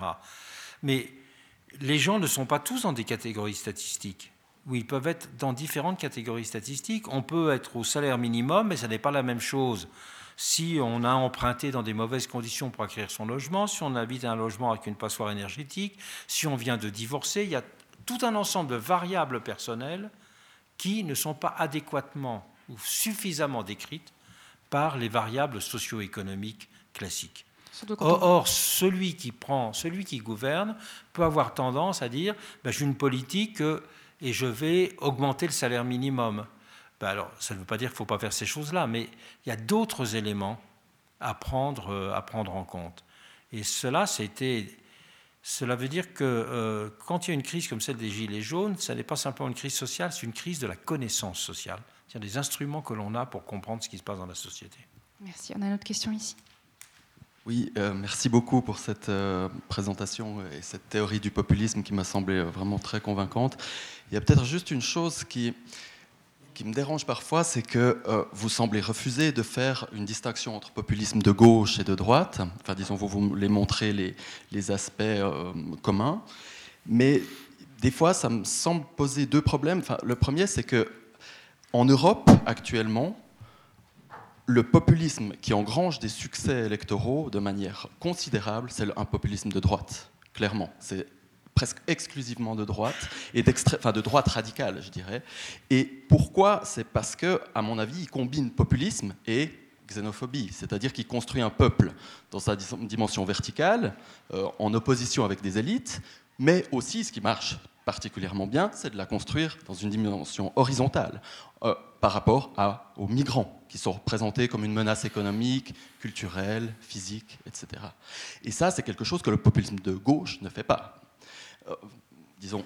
Euh, donc ça, c'est un premier aspect. Et l'autre aspect, c'est que euh, il me semble que justement, c'est bien les populismes de droite en Europe qui attaquent justement les institutions qui protègent cette démocratie. ce, que, vous dites, le pouvoir de personne et le pouvoir de, n'importe qui, c'est plutôt, il me semble, que ce sont plutôt les populismes de droite en Europe qui les attaquent. Nous, en Suisse, on est bien placé pour le savoir parce qu'on a le par un des partis euh, euh, populistes de droite radicale les plus puissants en Europe, euh, qui attaque constamment, justement, qui jure que par le pouvoir majoritaire, parce qu'il fait, des, initiatives constamment sur un thème, l'immigration, et puis ensuite qui attaque constamment, constamment, les commissions indépendantes ou les cours de justice nationale et, et internationale. Et donc, dans ce sens-là, est-ce que vous n'êtes pas quand même d'accord avec moi pour dire qu'il faut quand même rétablir cette distinction euh, gauche-droite, parce que d'une part, elles nous permettent de comprendre la réalité, puis aussi, dans une certaine mesure, d'y résister. Bah, cette, distinction, historiquement, elle est très forte, parce qu'on peut dire que ce qui a construit les populismes euh, de droite, c'est l'extrême droite. Bon, vraiment. Et donc, euh, le, les thèmes de xénophobie, d'anti-immigration, etc. Mais il est plus complexe que ça maintenant, ce populisme. Il se lie aussi à des thèmes sociaux. On a même reproché à, Marine Le Pen d'avoir le discours de Georges Marchais en France. Bon. Euh, et il est certain qu'elle a ça aussi, et qu'il y a quand même un peu un mélange. Et l'Italie, entre le mouvement 5 étoiles et, Salvini, il y a quand même eu des rapprochements. Euh, comment? Non, mais il voulait être au-delà de droite et gauche. Le 5 étoiles voulait être au-delà de droite et gauche. Et en tout cas, il n'était pas du tout sur la base d'une politique anti-immigration, euh, comme l'était évidemment la Ligue euh, très, très fortement. Alors, je crois que, bien sûr, il y a des différences, et je pense qu'il faut montrer ces différences. Mais en même temps, ces différences, je suis frappé de voir que dans le temps, elles ont un peu tendance à, euh, à s'affaiblir. Par exemple, si vous prenez la question de l'immigration, si vous pouvez avoir une approche xénophobe de l'immigration.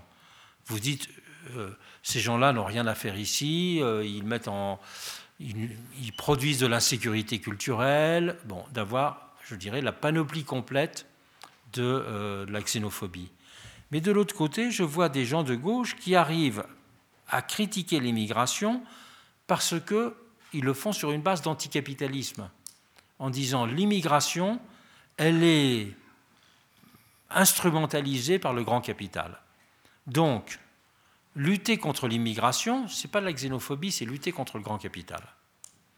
Et donc, on peut dire qu'il y a des formes larvées de xénophobie présentées comme anticapitalistes.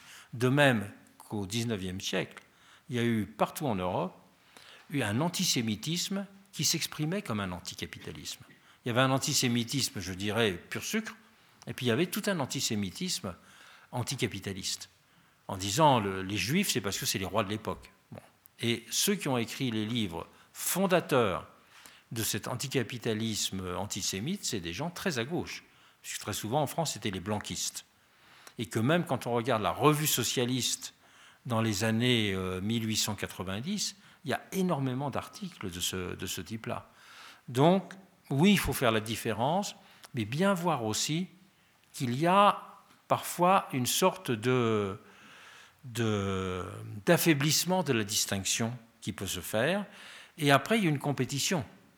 C'est-à-dire que le populisme, par définition, il veut, il veut être un.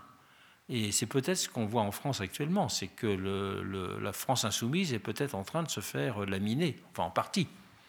Parce qu'il y a une partie de ses électeurs, c'est sûr, qui iront vers le Front National mais pas tous, parce que on n'est pas simplement déterminé par des positions qu'on a, mais par son histoire. Je veux dire, quelqu'un qui a voté à gauche pendant 40 ans toute sa vie ne va pas passer facilement euh, pour voter au Front National. Donc, il y a aussi des choses qui se font dans le temps, par quand les éléments de distinction historique tendent à s'apaiser. Quand vous regardez que le Front National au début, c'était des nostalgiques, de Vichy, des anciens de l'Algérie française, et puis euh, des, anciens des groupes fascistes des années 30. Bon, ces gens-là, ils sont morts maintenant, et beaucoup de gens sont venus sur une autre base, si je puis dire. Donc peu à peu, il y a aussi cette évolution qu'il faut, euh, qu'il faut prendre en compte. Et de toute façon, ce qu'il faut prendre en compte, c'est ce qui se passe quand il y a des régimes. Ça, on parle des mouvements, mais des régimes, les régimes, on peut les juger sur des faits précis. Or, il y a une caractéristique commune à tous les régimes populistes, qu'ils soient de droite ou de gauche, et ça, l'Amérique latine est un excellent laboratoire, c'est qu'ils cherchent à devenir irréversibles. C'est-à-dire qu'ils cherchent tous à développer, à changer les constitutions pour mettre en place des mécanismes de réélection indéfinie. Ça, c'est le, le truc numéro un. C'est changer les constitutions pour pouvoir être réélu de façon indéfinie. il y a même le théoricien du populisme qui est euh, Ernesto Laclau, qui a dit si après tout le peuple trouve un dirigeant excellent, pourquoi ne pas le garder à vie? D'où l'importance des C'est démocratique. On a une question ici euh, bonsoir. Je voulais savoir si vous aviez une opinion sur la montée des populismes, le déclin de la démocratie et les réseaux sociaux ben, Je pense que les, réseaux sociaux changent complètement ce qu'on peut appeler la délibération démocratique. et la discussion démocratique pour une raison très simple, c'est que l'opinion publique, le propre des réseaux sociaux, c'est d'avoir fait en sorte que l'opinion publique existe comme une force matérielle réelle. La notion d'opinion publique, elle, existait déjà dans l'Antiquité. Mais l'opinion publique, pour l'essentiel, à part des mouvements de rue, elle existait toujours médiatisée. Quand on parlait de l'opinion publique, c'était des sondages, c'était euh, des, euh, des grandes voix, c'était des associations, des partis, des syndicats. L'opinion publique, elle a historiquement toujours existé en étant médiatisée. Là, pour l'instant, elle est immédiate à elle-même. Et donc, elle est un magma. Elle est un magma euh, dans lequel il y a des formes de structuration qui ne sont plus du tout les formes de structuration qu'il y avait par les partis, par les syndicats, par les associations, par les grandes voix, etc. Mais qui se fait sur des modes complètement, euh, complètement différents et des modes, par exemple, qui, annulent la hiérarchie, par exemple, entre les faits et puis euh, ce qu'on en raconte. Donc il y a tout un ensemble de phénomènes spécifiques qui appartiennent à ce qu'on pourrait appeler une existence de l'opinion brute, qui avant n'existait pas. Et donc ça, ça change complètement. Parce que qu'est-ce qui va se passer? Euh, D'une manière ou d'une autre, il y a toujours des formes de structuration. Quelles vont être les, puissances d'aimantation? Quels vont être les filtres qui se mettent en place? Est-ce que ces puissances d'aimantation vont être au contraire des, puissances de destruction? Est-ce qu'il va y avoir, euh, c'est pour la, même chose pour l'information, les journaux, euh, tous, publient des rubriques euh, vraies nouvelles, fausses nouvelles, un Fox, un Tox. Mais sur Internet, personne ne fait ça, ce travail, pratiquement. Donc, on est, c'est une irruption dans l'histoire humaine inédite, c'est que l'opinion existe comme une force matérielle, est une force matérielle. Alors jusqu'à présent, elle existait simplement comme euh, représentée, à part des, mouvements de rue euh, de temps en temps. Mais c'est ça qui change complètement. Ça change complètement parce que c'est là que va se jouer la façon dont se, structure, dont se modifient justement les opinions, dont se structure aussi des valeurs, et dont se structure notamment des émotions. Parce qu'on peut dire que euh, les réseaux sociaux, ce sont des, une machine, une grande machine à produire des passions et des émotions plus que des arguments. Hein. Donc euh, déjà, euh, il y a un problème du rapport entre les arguments et les passions, mais là, il y a ça qui joue. Mais cette chose-là est encore à peine étudiée. Moi, j'ai fait écrire des livres euh, à quelqu'un qui s'appelle Cotras, qui essayait de voir comment on peut mesurer l'opinion sur les réseaux sociaux, ou à quelqu'un comme Dominique Cardon, qui a publié des livres sur euh, démocratie et Internet, mais les travaux sont encore balbutiants sur ce sujet-là. Or, c'est absolument décisif, effectivement. On voit la force de levier. Vous avez une autre question euh, ou remarque ici? Bonjour, euh, merci beaucoup pour cette conférence très intéressante, particulièrement sur l'idée de la représentation narrative, qui me semble être une idée sur laquelle c'est très intéressant de réfléchir. J'avais une question, enfin deux petites questions. Euh, la première, c'est est-ce qu'une partie du désenchantement démocratique, à votre avis, n'est-il pas lié euh, au changement d'échelle dans les décisions, dans le sens où euh, prend le, monde économique prend des décisions à un niveau très supranational, alors que le monde politique les prend toujours à un niveau national, et que d'une part, on l'a vu pendant les années qui ont suivi la crise de 2008, il y a des institutions financières qui ont eu un, pouvoir très fort sur le politique, notamment je pense aux agences de notation.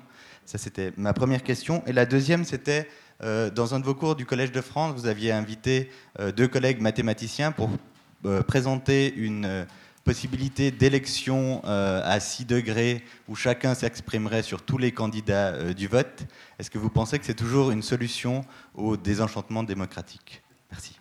Ben, euh, là, ce, style d'élection consiste à dire le vote par oui, par non n'est pas assez riche, et si on votait par note, ce serait plus riche, parce qu'on pourrait dire qu'il y a quelqu'un qu'on déteste absolument, euh, on lui met zéro, mais il y a deux candidats qu'on aime bien, donc on met 9 à l'un et 8 à l'autre, ou 9 et 10. Euh, le grand problème est celui des conditions d'agrégation des résultats de ces choses-là. parce que l'avantage, l'avantage de l'arithmétique simple, c'est que tout le monde peut se mettre d'accord. Alors que sur les conditions d'agrégation de, procédures euh, plus compliquées, c'est très difficile. Et donc c'est ça qui fait que l'élection majoritaire a sa vertu considérable. Mais il ne faut pas oublier qu'il y a d'autres façons de choisir. Il y a trois façons de sélectionner des personnes. On peut les sélectionner par l'élection, auquel cas, la particularité de l'élection, c'est que c'est un choix sans critères. C'est-à-dire qu'on fait l'élection choisit des personnes, mais que chaque, chaque personne qui choisit, chaque électeur, est libre d'avoir ses propres critères. Quelqu'un peut voter parce qu'il trouve que la personne a des beaux yeux, ou peut voter parce qu'il a lu les cinq bouquins qui ont été écrits.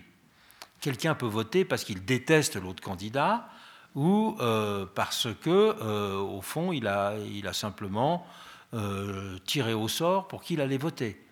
Donc, le propre de l'élection, et c'est ça sa vertu démocratique, c'est que l'élection ne définit aucun critère de sélection et considère que tous les critères sont bons. Vous pouvez voter parce que quelqu'un a des beaux yeux, ou voter parce que vous avez réfléchi pendant des nuits entières sur ce qui était bon pour le pays, eh bien, vous êtes également digne de voter. Donc ça, ça met fin aux discussions. Donc le vote majoritaire simple, avec la procédure où les critères de sélection sont indéterminés et absolument libres, a une vertu pour ça. Ça met fin aux discussions. Et donc toute complication de cela est problématique. Mais il y a d'autres façons de choisir des gens on peut choisir des gens en leur faisant passer des examens. Et donc on dit, voilà, si on a besoin de gens compétents pour diriger l'économie, eh bien on va faire un examen de ministre de l'économie. Ah, seulement le problème est de savoir qui va définir le programme de l'examen et qui va faire passer l'examen. Donc c'est là que tout le monde ne va plus être euh, d'accord. Donc euh, on peut, peut, avoir des critères, je dirais, d'examen plus ou moins objectifs. Mais il faut voir qu'aujourd'hui, c'est le grand argument du gouvernement chinois pour refuser le suffrage universel. Le gouvernement chinois a dit le suffrage universel est un choix trop hasardeux et un choix qui ne va pas forcément dans le sens de l'intérêt général, à cause de ce qu'on a dit sur des minorités courtes, etc. Et donc, au contraire, si on choisit des gens pour leurs compétences, ben, à ce moment-là, on ne se trompe pas. On fait un bon choix. Alors ça, c'était déjà la théorie de Sun Yat-sen, hein, de dire que l'examen est un élément fondamental des démocraties. Mais là, c'est l'examen contre le suffrage universel. Et c'est l'examen, on ne dit pas que c'est le parti qui fait les programmes, et c'est le parti qui décide le résultat de l'examen. Enfin, c'est un autre mode de sélection, et qui est, mais c'est très théorisé en Chine. Il y a des livres entiers sur la, sur la question. Et puis la troisième façon de, de sélectionner des personnes, c'est de les tirer au sort. Et le tirage au sort a une vertu, c'est qu'il valorise le quelconque. C'est-à-dire que euh, que le quelconque vaut pour tous. Donc, ça a une vertu, ça veut dire que tout le monde peut se retrouver dans le quelconque. Donc, il est normal de faire une place au quelconque en démocratie. Il ne faut pas lui faire toute la place, mais on peut déterminer une place pour le quelconque. On peut déterminer une place pour l'examen et on peut déterminer une place pour l'élection. Il y a tous les débats en France sur la suppression de l'ENA. Mais la suppression des NAS, c'est choisir des gens par la compétence. Si demain on disait qu'ils étaient choisis par leurs députés, euh, ce serait peut-être un peu problématique. Donc une bonne démocratie doit discuter, parce que c'est toujours problématique, quelle est la place du quelconque, quelle est la place du choix par compétence? Et quelle est la place du choix indifférent? Donc il y a cette, euh, question-là qui est, qui est fondamentale et qu'on se pose effectivement. C'est notre question ici. Un des grands problèmes que rencontrent nos démocraties contemporaines est l'abstentionnisme civique, tout particulièrement dans les classes moyennes inférieures et les classes populaires. Est-ce que vous considérez que cet abstentionnisme favorise le populisme et si oui, de gauche ou de droite? Ben, Le populisme progresse quand il a plus de voix dans les urnes. C'est-à-dire que si ceux qui étaient les électeurs populistes s'abstenaient, euh, le populisme ne serait pas très fort. Euh, alors, pour qui est-ce qu'il faut rendre le vote obligatoire? Certains disaient que ce serait le vrai juge de paix. Moi, je ne suis pas partisan parce que le vote obligatoire a été mis en place dans des pays où il y avait une conception paternaliste de la politique. En Amérique latine, c'est là le grand continent du vote obligatoire. Le vote obligatoire a été mis en place parce que c'est euh, les élites, grosso modo, qui menaient aux urnes le peuple. Donc, euh, ça n'a pas été forcément une, euh, bonne chose que ce vote obligatoire. Donc, l'abstention reste une question dans les démocraties, mais l'abstention, elle se développe aussi quand on banalise le vote. C'est pour cela qu'il ne faut pas peut-être voter trop souvent. Alors la Suisse vote souvent, et je ne sais pas à quel taux, mais en tout cas, on voit qu'en France, euh, il y a un problème quand il y a plus d'élections. Les années où il y a de multiples élections, les taux d'abstention montent en puissance. Donc, il faut trouver le moyen d'expression et d'implication des citoyens autre que par l'élection le citoyen peut ne pas les voter, mais être euh, intéressé et impliqué par euh, ce qui se passe dans la gestion du budget de sa commune. Il peut être intéressé par un débat public, euh, après tout, être impliqué dans une délibération, trouver sa place, y participer d'une manière ou d'une autre, c'est aussi important que l'élection.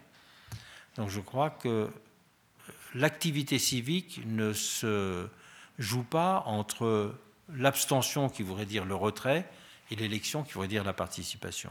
Il faut aussi élargir la notion de participation euh, civique et ses modalités. Merci. D'autres questions, remarques ici? Oui, bonsoir, merci pour ces passionnantes réflexions et la manière dont vous les transmettez. Euh, je souhaiterais faire trois remarques. La première euh, revient peut-être sur une intervention précédente, c'est-à-dire vous décrivez des, des, critères euh, des éléments euh, de, ce qu'on peut considérer comme du populisme, euh, mais vous dites bien qu'il n'y a pas de, théorie préexistante du, du, populisme, mais en, fonction de quoi certains critères sont nécessaires ou non. Euh, c'était l'intervention tout à l'heure sur la xénophobie, pourquoi elle n'est pas nécessaire euh, au populisme, ou d'autres? Ma deuxième remarque illustre peut-être cela, puisque vous évoquez le Second Empire avec un gouvernant face au peuple euh, qui met à l'écart les corps intermédiaires ce qui, volens nolens, correspond peut-être quand même à une description du début, en tout cas, du quinquennat de l'actuel président de la, République française, sur lequel on, s'accorde peut-être moins à dire euh, qu'il est populiste. Euh, mais alors pourquoi cet élément euh, ne, fait pas de lui un, populiste? Et puis, vous terminez en, demandant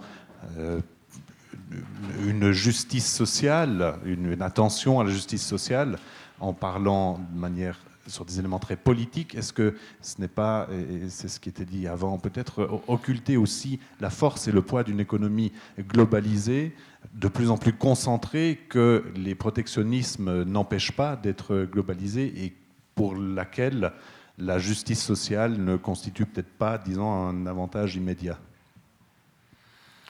D'abord, est. Moi, ce que je, ce que vous ai proposé, c'est ce qu'on apparaît en sociologie un idéal type du euh, populisme. Donc cet idéal type, ça définit un certain nombre de critères généraux à partir des constats de l'expérience, mais il est, il est, évident que les différents populismes mettent l'accent sur tel ou tel point. Et qu'il y a des points, par exemple, qui tiennent, qui sont des variables de situation. Les populismes latino-américains ne sont pas xénophobes. Il n'y a, pas d'immigration chez eux. Donc ils ne sont pas xénophobes.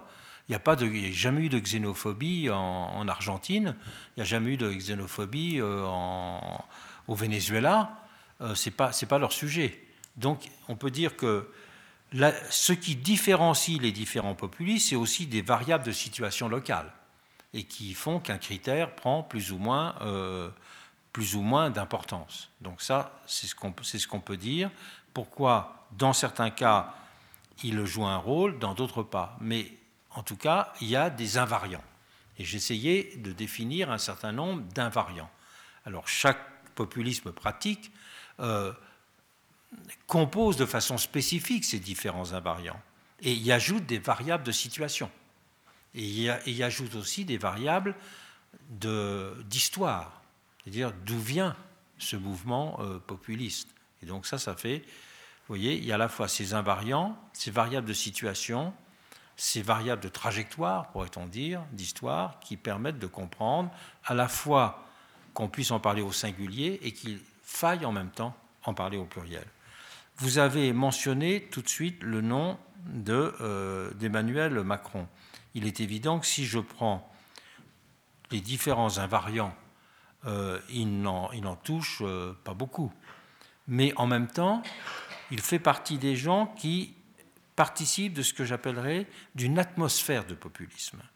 Parce qu'il n'y a pas que les mouvements populistes.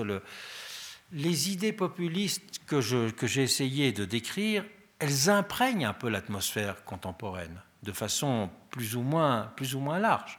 Et c'est ça qui est important aussi.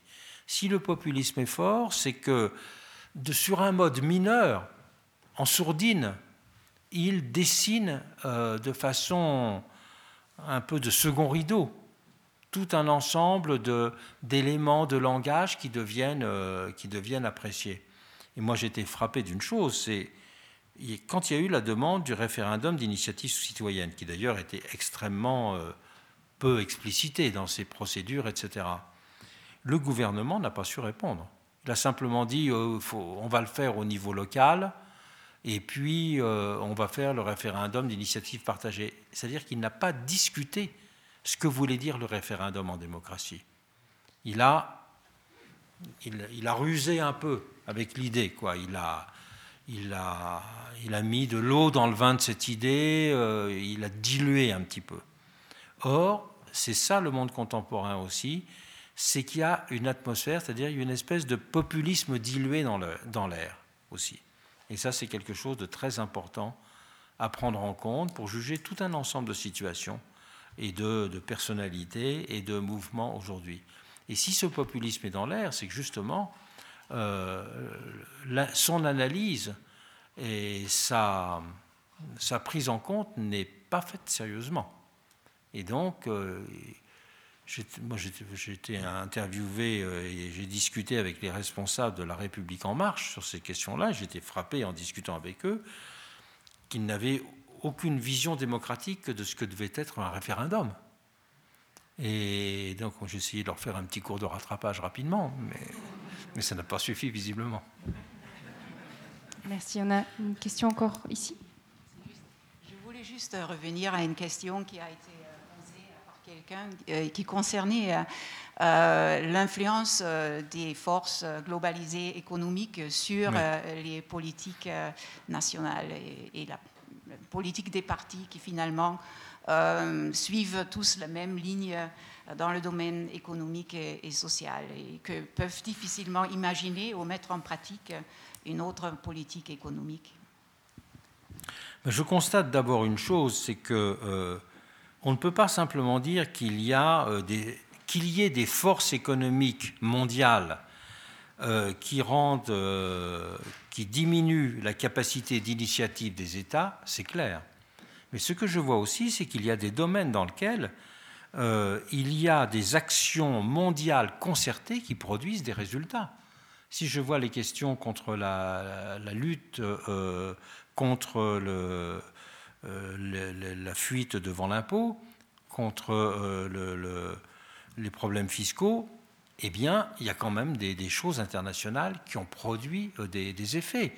Après tout, historiquement, il y a tout de même eu tout un mouvement, il y a un siècle, de l'Organisation internationale du travail qui a, changé beaucoup de choses. Je pense qu'il y a des instruments qui existent et que ces instruments, ben, ils sont pour l'instant peut-être manœuvrés trop faiblement. C'est comme pour les questions du climat. Les questions du climat sont plus grandes que les États, euh, et euh, il n'y a pas, pour l'instant en tout cas, on n'a pas trouvé des formes d'accord. Et pourquoi on n'a pas trouvé des formes d'accord? Ben, C'est toujours en dernier ressort, parce que les opinions publiques ne sont pas assez convaincues. Si les opinions publiques étaient convaincues à bloc, eh bien, les États seraient plus actifs. Les États ne sont pas actifs internationalement quand les opinions publiques ne sont pas gonflées euh, à bloc. Et ils le sont plus. Et on peut dire que les éléments de démocratisation ou de régulation mondiale progresseront de cette façon-là. Ils progresseront aussi quand ces institutions internationales, quand elles existent, seront plus démocratiques. Et qu'est-ce que ça veut dire que ces institutions soient plus démocratiques? Ce n'est pas qu'elles soient élues On ne va pas euh, élire euh, les gens de Nations Unies, puisque ça procède de, de personnes qui sont déjà représentants de systèmes démocratiques. À ce moment-là, la démocratie va être définie par des qualités de procédure et non pas simplement par, je dirais, des, formes de nomination de ceux qui occupent les institutions. C'est tout le problème en Europe. Beaucoup de, citoyens européens ont le sentiment que les institutions de Bruxelles sont pas assez démocratiques. Mais est-ce que ça veut dire qu'il faut faire élire le président de la commission au suffrage universel? Est-ce que ça veut dire qu'il faut euh, euh, faire élire euh, les, membres, les ministres? Non.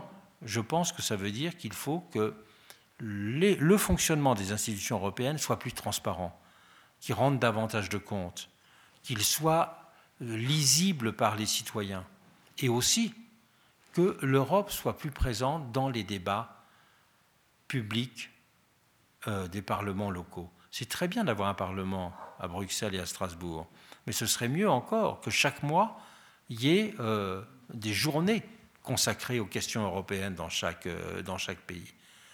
Et vous voyez, il y a les deux dimensions. C'est que on progresse à un niveau quand on intègre un problème dans le national. Et on progresse aussi quand on comprend que la démocratie n'est pas simplement une affaire de substance, mais qu'elle est une affaire aussi de procédure, de modalité d'action, de modalité du gouvernement. Et ce qu'on peut reprocher à Bruxelles, c'est d'être trop une boîte noire. C'est ça qu'on peut lui reprocher. Et son manque de démocratie procède de son mode de fonctionnement et non pas de sa je dirais, d'une espèce d'essence technocratique en, soi. C'est ça le problème.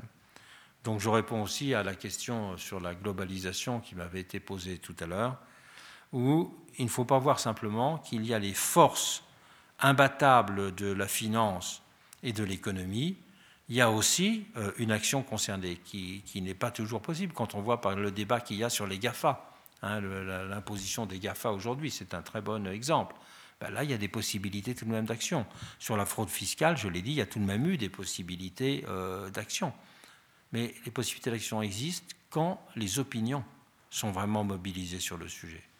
Parce qu'à ce moment-là, les gouvernements font attention. Si c'est simplement un problème euh, lointain, on n'y fait pas attention. Donc, il faut intégrer l'international dans, dans ce qui est proche, dans la proximité, pour qu'il compte pour quelque chose une toute dernière question parce qu'on a déjà dépassé l'heure.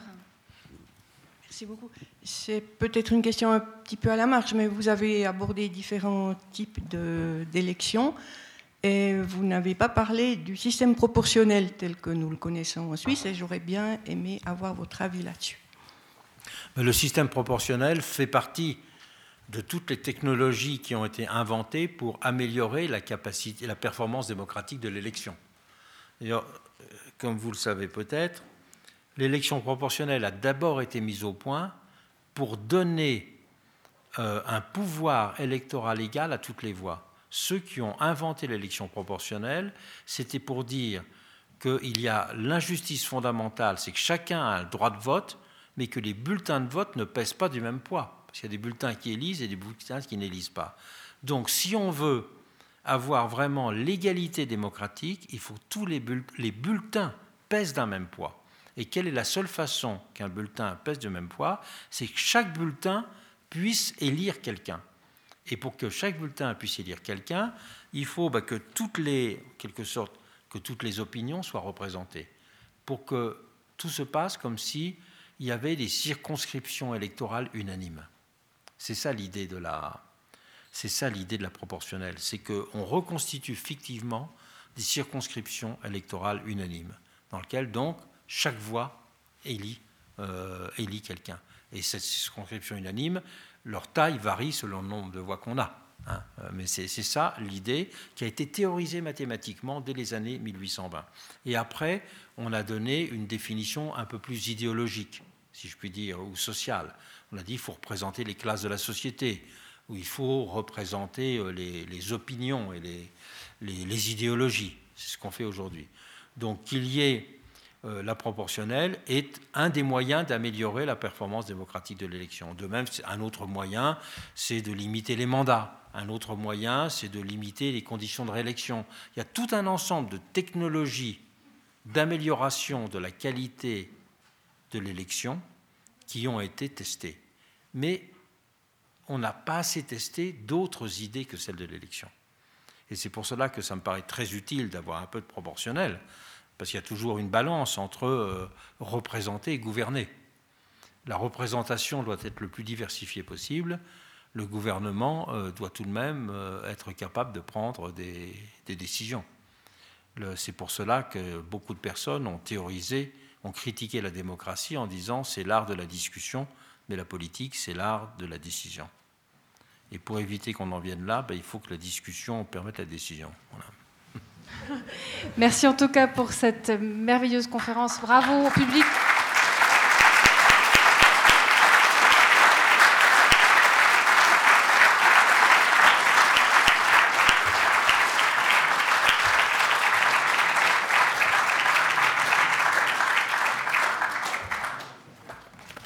C'est un hymne à la complexité, à la fluidité, aux multiples, opposé à la, au monolithique et euh, au monocolore. Merci beaucoup à toutes, à tous.